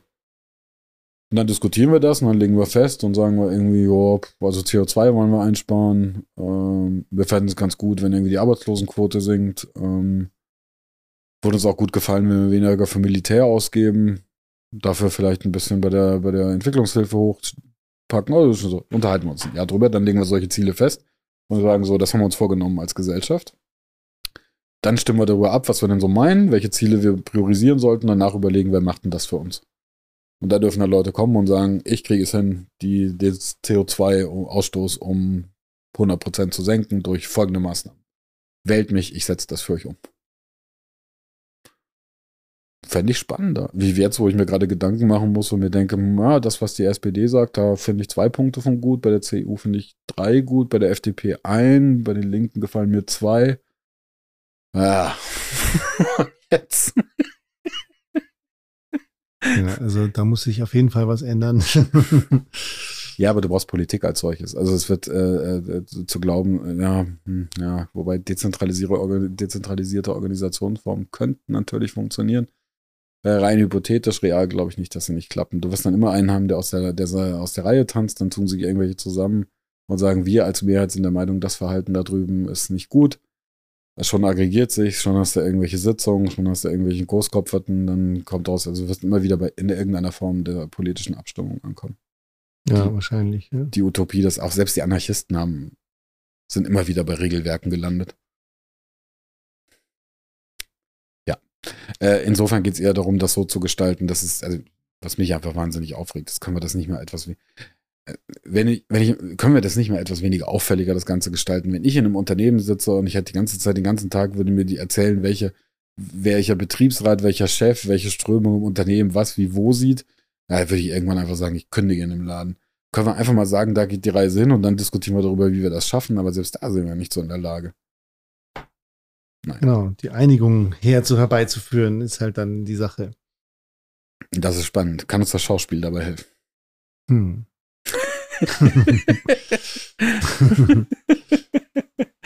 ja, die Heterogenität ist ja wiederum das Spannende am, an, der, an der ganzen Sache. Also ich wahrscheinlich, wenn wir uns nicht, nicht einigen oder nicht synchronisieren. Ja, was sind wir wirklich heterogen? Also ich denke mir, ich frage mich bis heute immer noch, warum es die Grünen gibt, weil viele von den Dingen, die die sagen, denke ich mir so, ja, das ist eigentlich irgendwo verständlich. Plastik in den Meeren ist doof, müssen wir was gegen tun. CO2 ist irgendwie doof, müssen wir was gegen tun. Wald sollte bestehen bleiben, auch klug. Brauche ich keine Grünen mehr. Ja, die haben noch ein paar mehr Punkte, aber denke ich mir jedes Mal, wenn die ihr Parteiprogramm runterrasseln, denke ich mir, das ist alles vernünftig für mich erschließbar. By the way, sagt das auch zum Teil die CDU, CSU und äh, die SPD. Ähm, mir ein Rätsel, egal. Da kommt die SPD, sagt, hey, wir müssen irgendwie auf die Arbeiter aufpassen. Und sage ich, ja, ist richtig. Sind Menschen, gehören irgendwie dazu, müssen was tun. kommt die CSU, sagt, ja, wäre schon ganz klug, wenn wir nicht die Vergangenheit, oder die CDU, hey, wäre schon ganz klug, wenn wir die Vergangenheit nicht vergessen. Lass mal ein paar Werte, konservativ. Dazwischen kommt die FDP, sagt, und lass uns die Eigenverantwortung stärken. Und ich sitze bei allen Positionen da und denke, sie kann sie alle nachvollziehen, ich finde sie alle sinnvoll. Und ich kann überhaupt nicht erkennen, warum ich eine dieser priorisieren, eine dieser Positionen priorisieren sollte und sie wählen sollte. Weil meine Wahl dafür aus dem System heraus bedeutet nicht, dass ich die anderen blöd finde. Das heißt, dass ich mich in dem Moment halt so entschieden habe. Subjektiv aufgrund von Würfeln. Ähm, das heißt aber nicht, dass die Grünen nicht äh, sich auch durchaus mit der FDP mal unterhalten könnten, inwiefern sowas wie liberale äh, ökologische Politik möglich ist. Stärkung, des Stärkung der Verantwortung des Einzelnen, ähm, sich mehr für eine nachhaltige Welt einzusetzen, ist kein unmöglicher Gedanke. Aber er wird mir immer so dargestellt, als sei er unmöglich. Mhm. Mhm. genau, wow, was für eine Reise jetzt sind wir dann doch noch bei der Politik gelandet. Aber irgendwie habe ich da gar nicht so richtig Lust, da noch reinzutauchen in die Politik, politische Dimension. Kann die. ich nachvollziehen. ja, willst du noch ein anderes Thema anschneiden oder sind wir durch? Ich glaube, wir haben ganz schön viel abgegrast jetzt. Ich weiß gar nicht, wie lange wir jetzt hier gesprochen haben. Zwei Stunden und drei Minuten. Na, das ist doch schon mal eine gute Zeit. yes. Michael, und bedanke ich mich sehr, dass du da warst. Ja, ich danke dir für diese schöne, für diesen schönen Rahmen. Das hat man ja eh wahnsinnig selten, dass man sich so wirklich mal wirklich zuhört und sich wirklich füreinander interessiert und sich da gegenseitig inspiriert. Und also das war ein Hochgenuss. Danke. Genau das wollen wir stärken, die Art von Gesprächen. Ob man zustimmt oder nicht, bei den das ist nochmal genau. egal, aber der Austausch muss wieder gepflegt werden. So ist es. Vielen Dank, dass du da warst. Danke dir, Ansgar.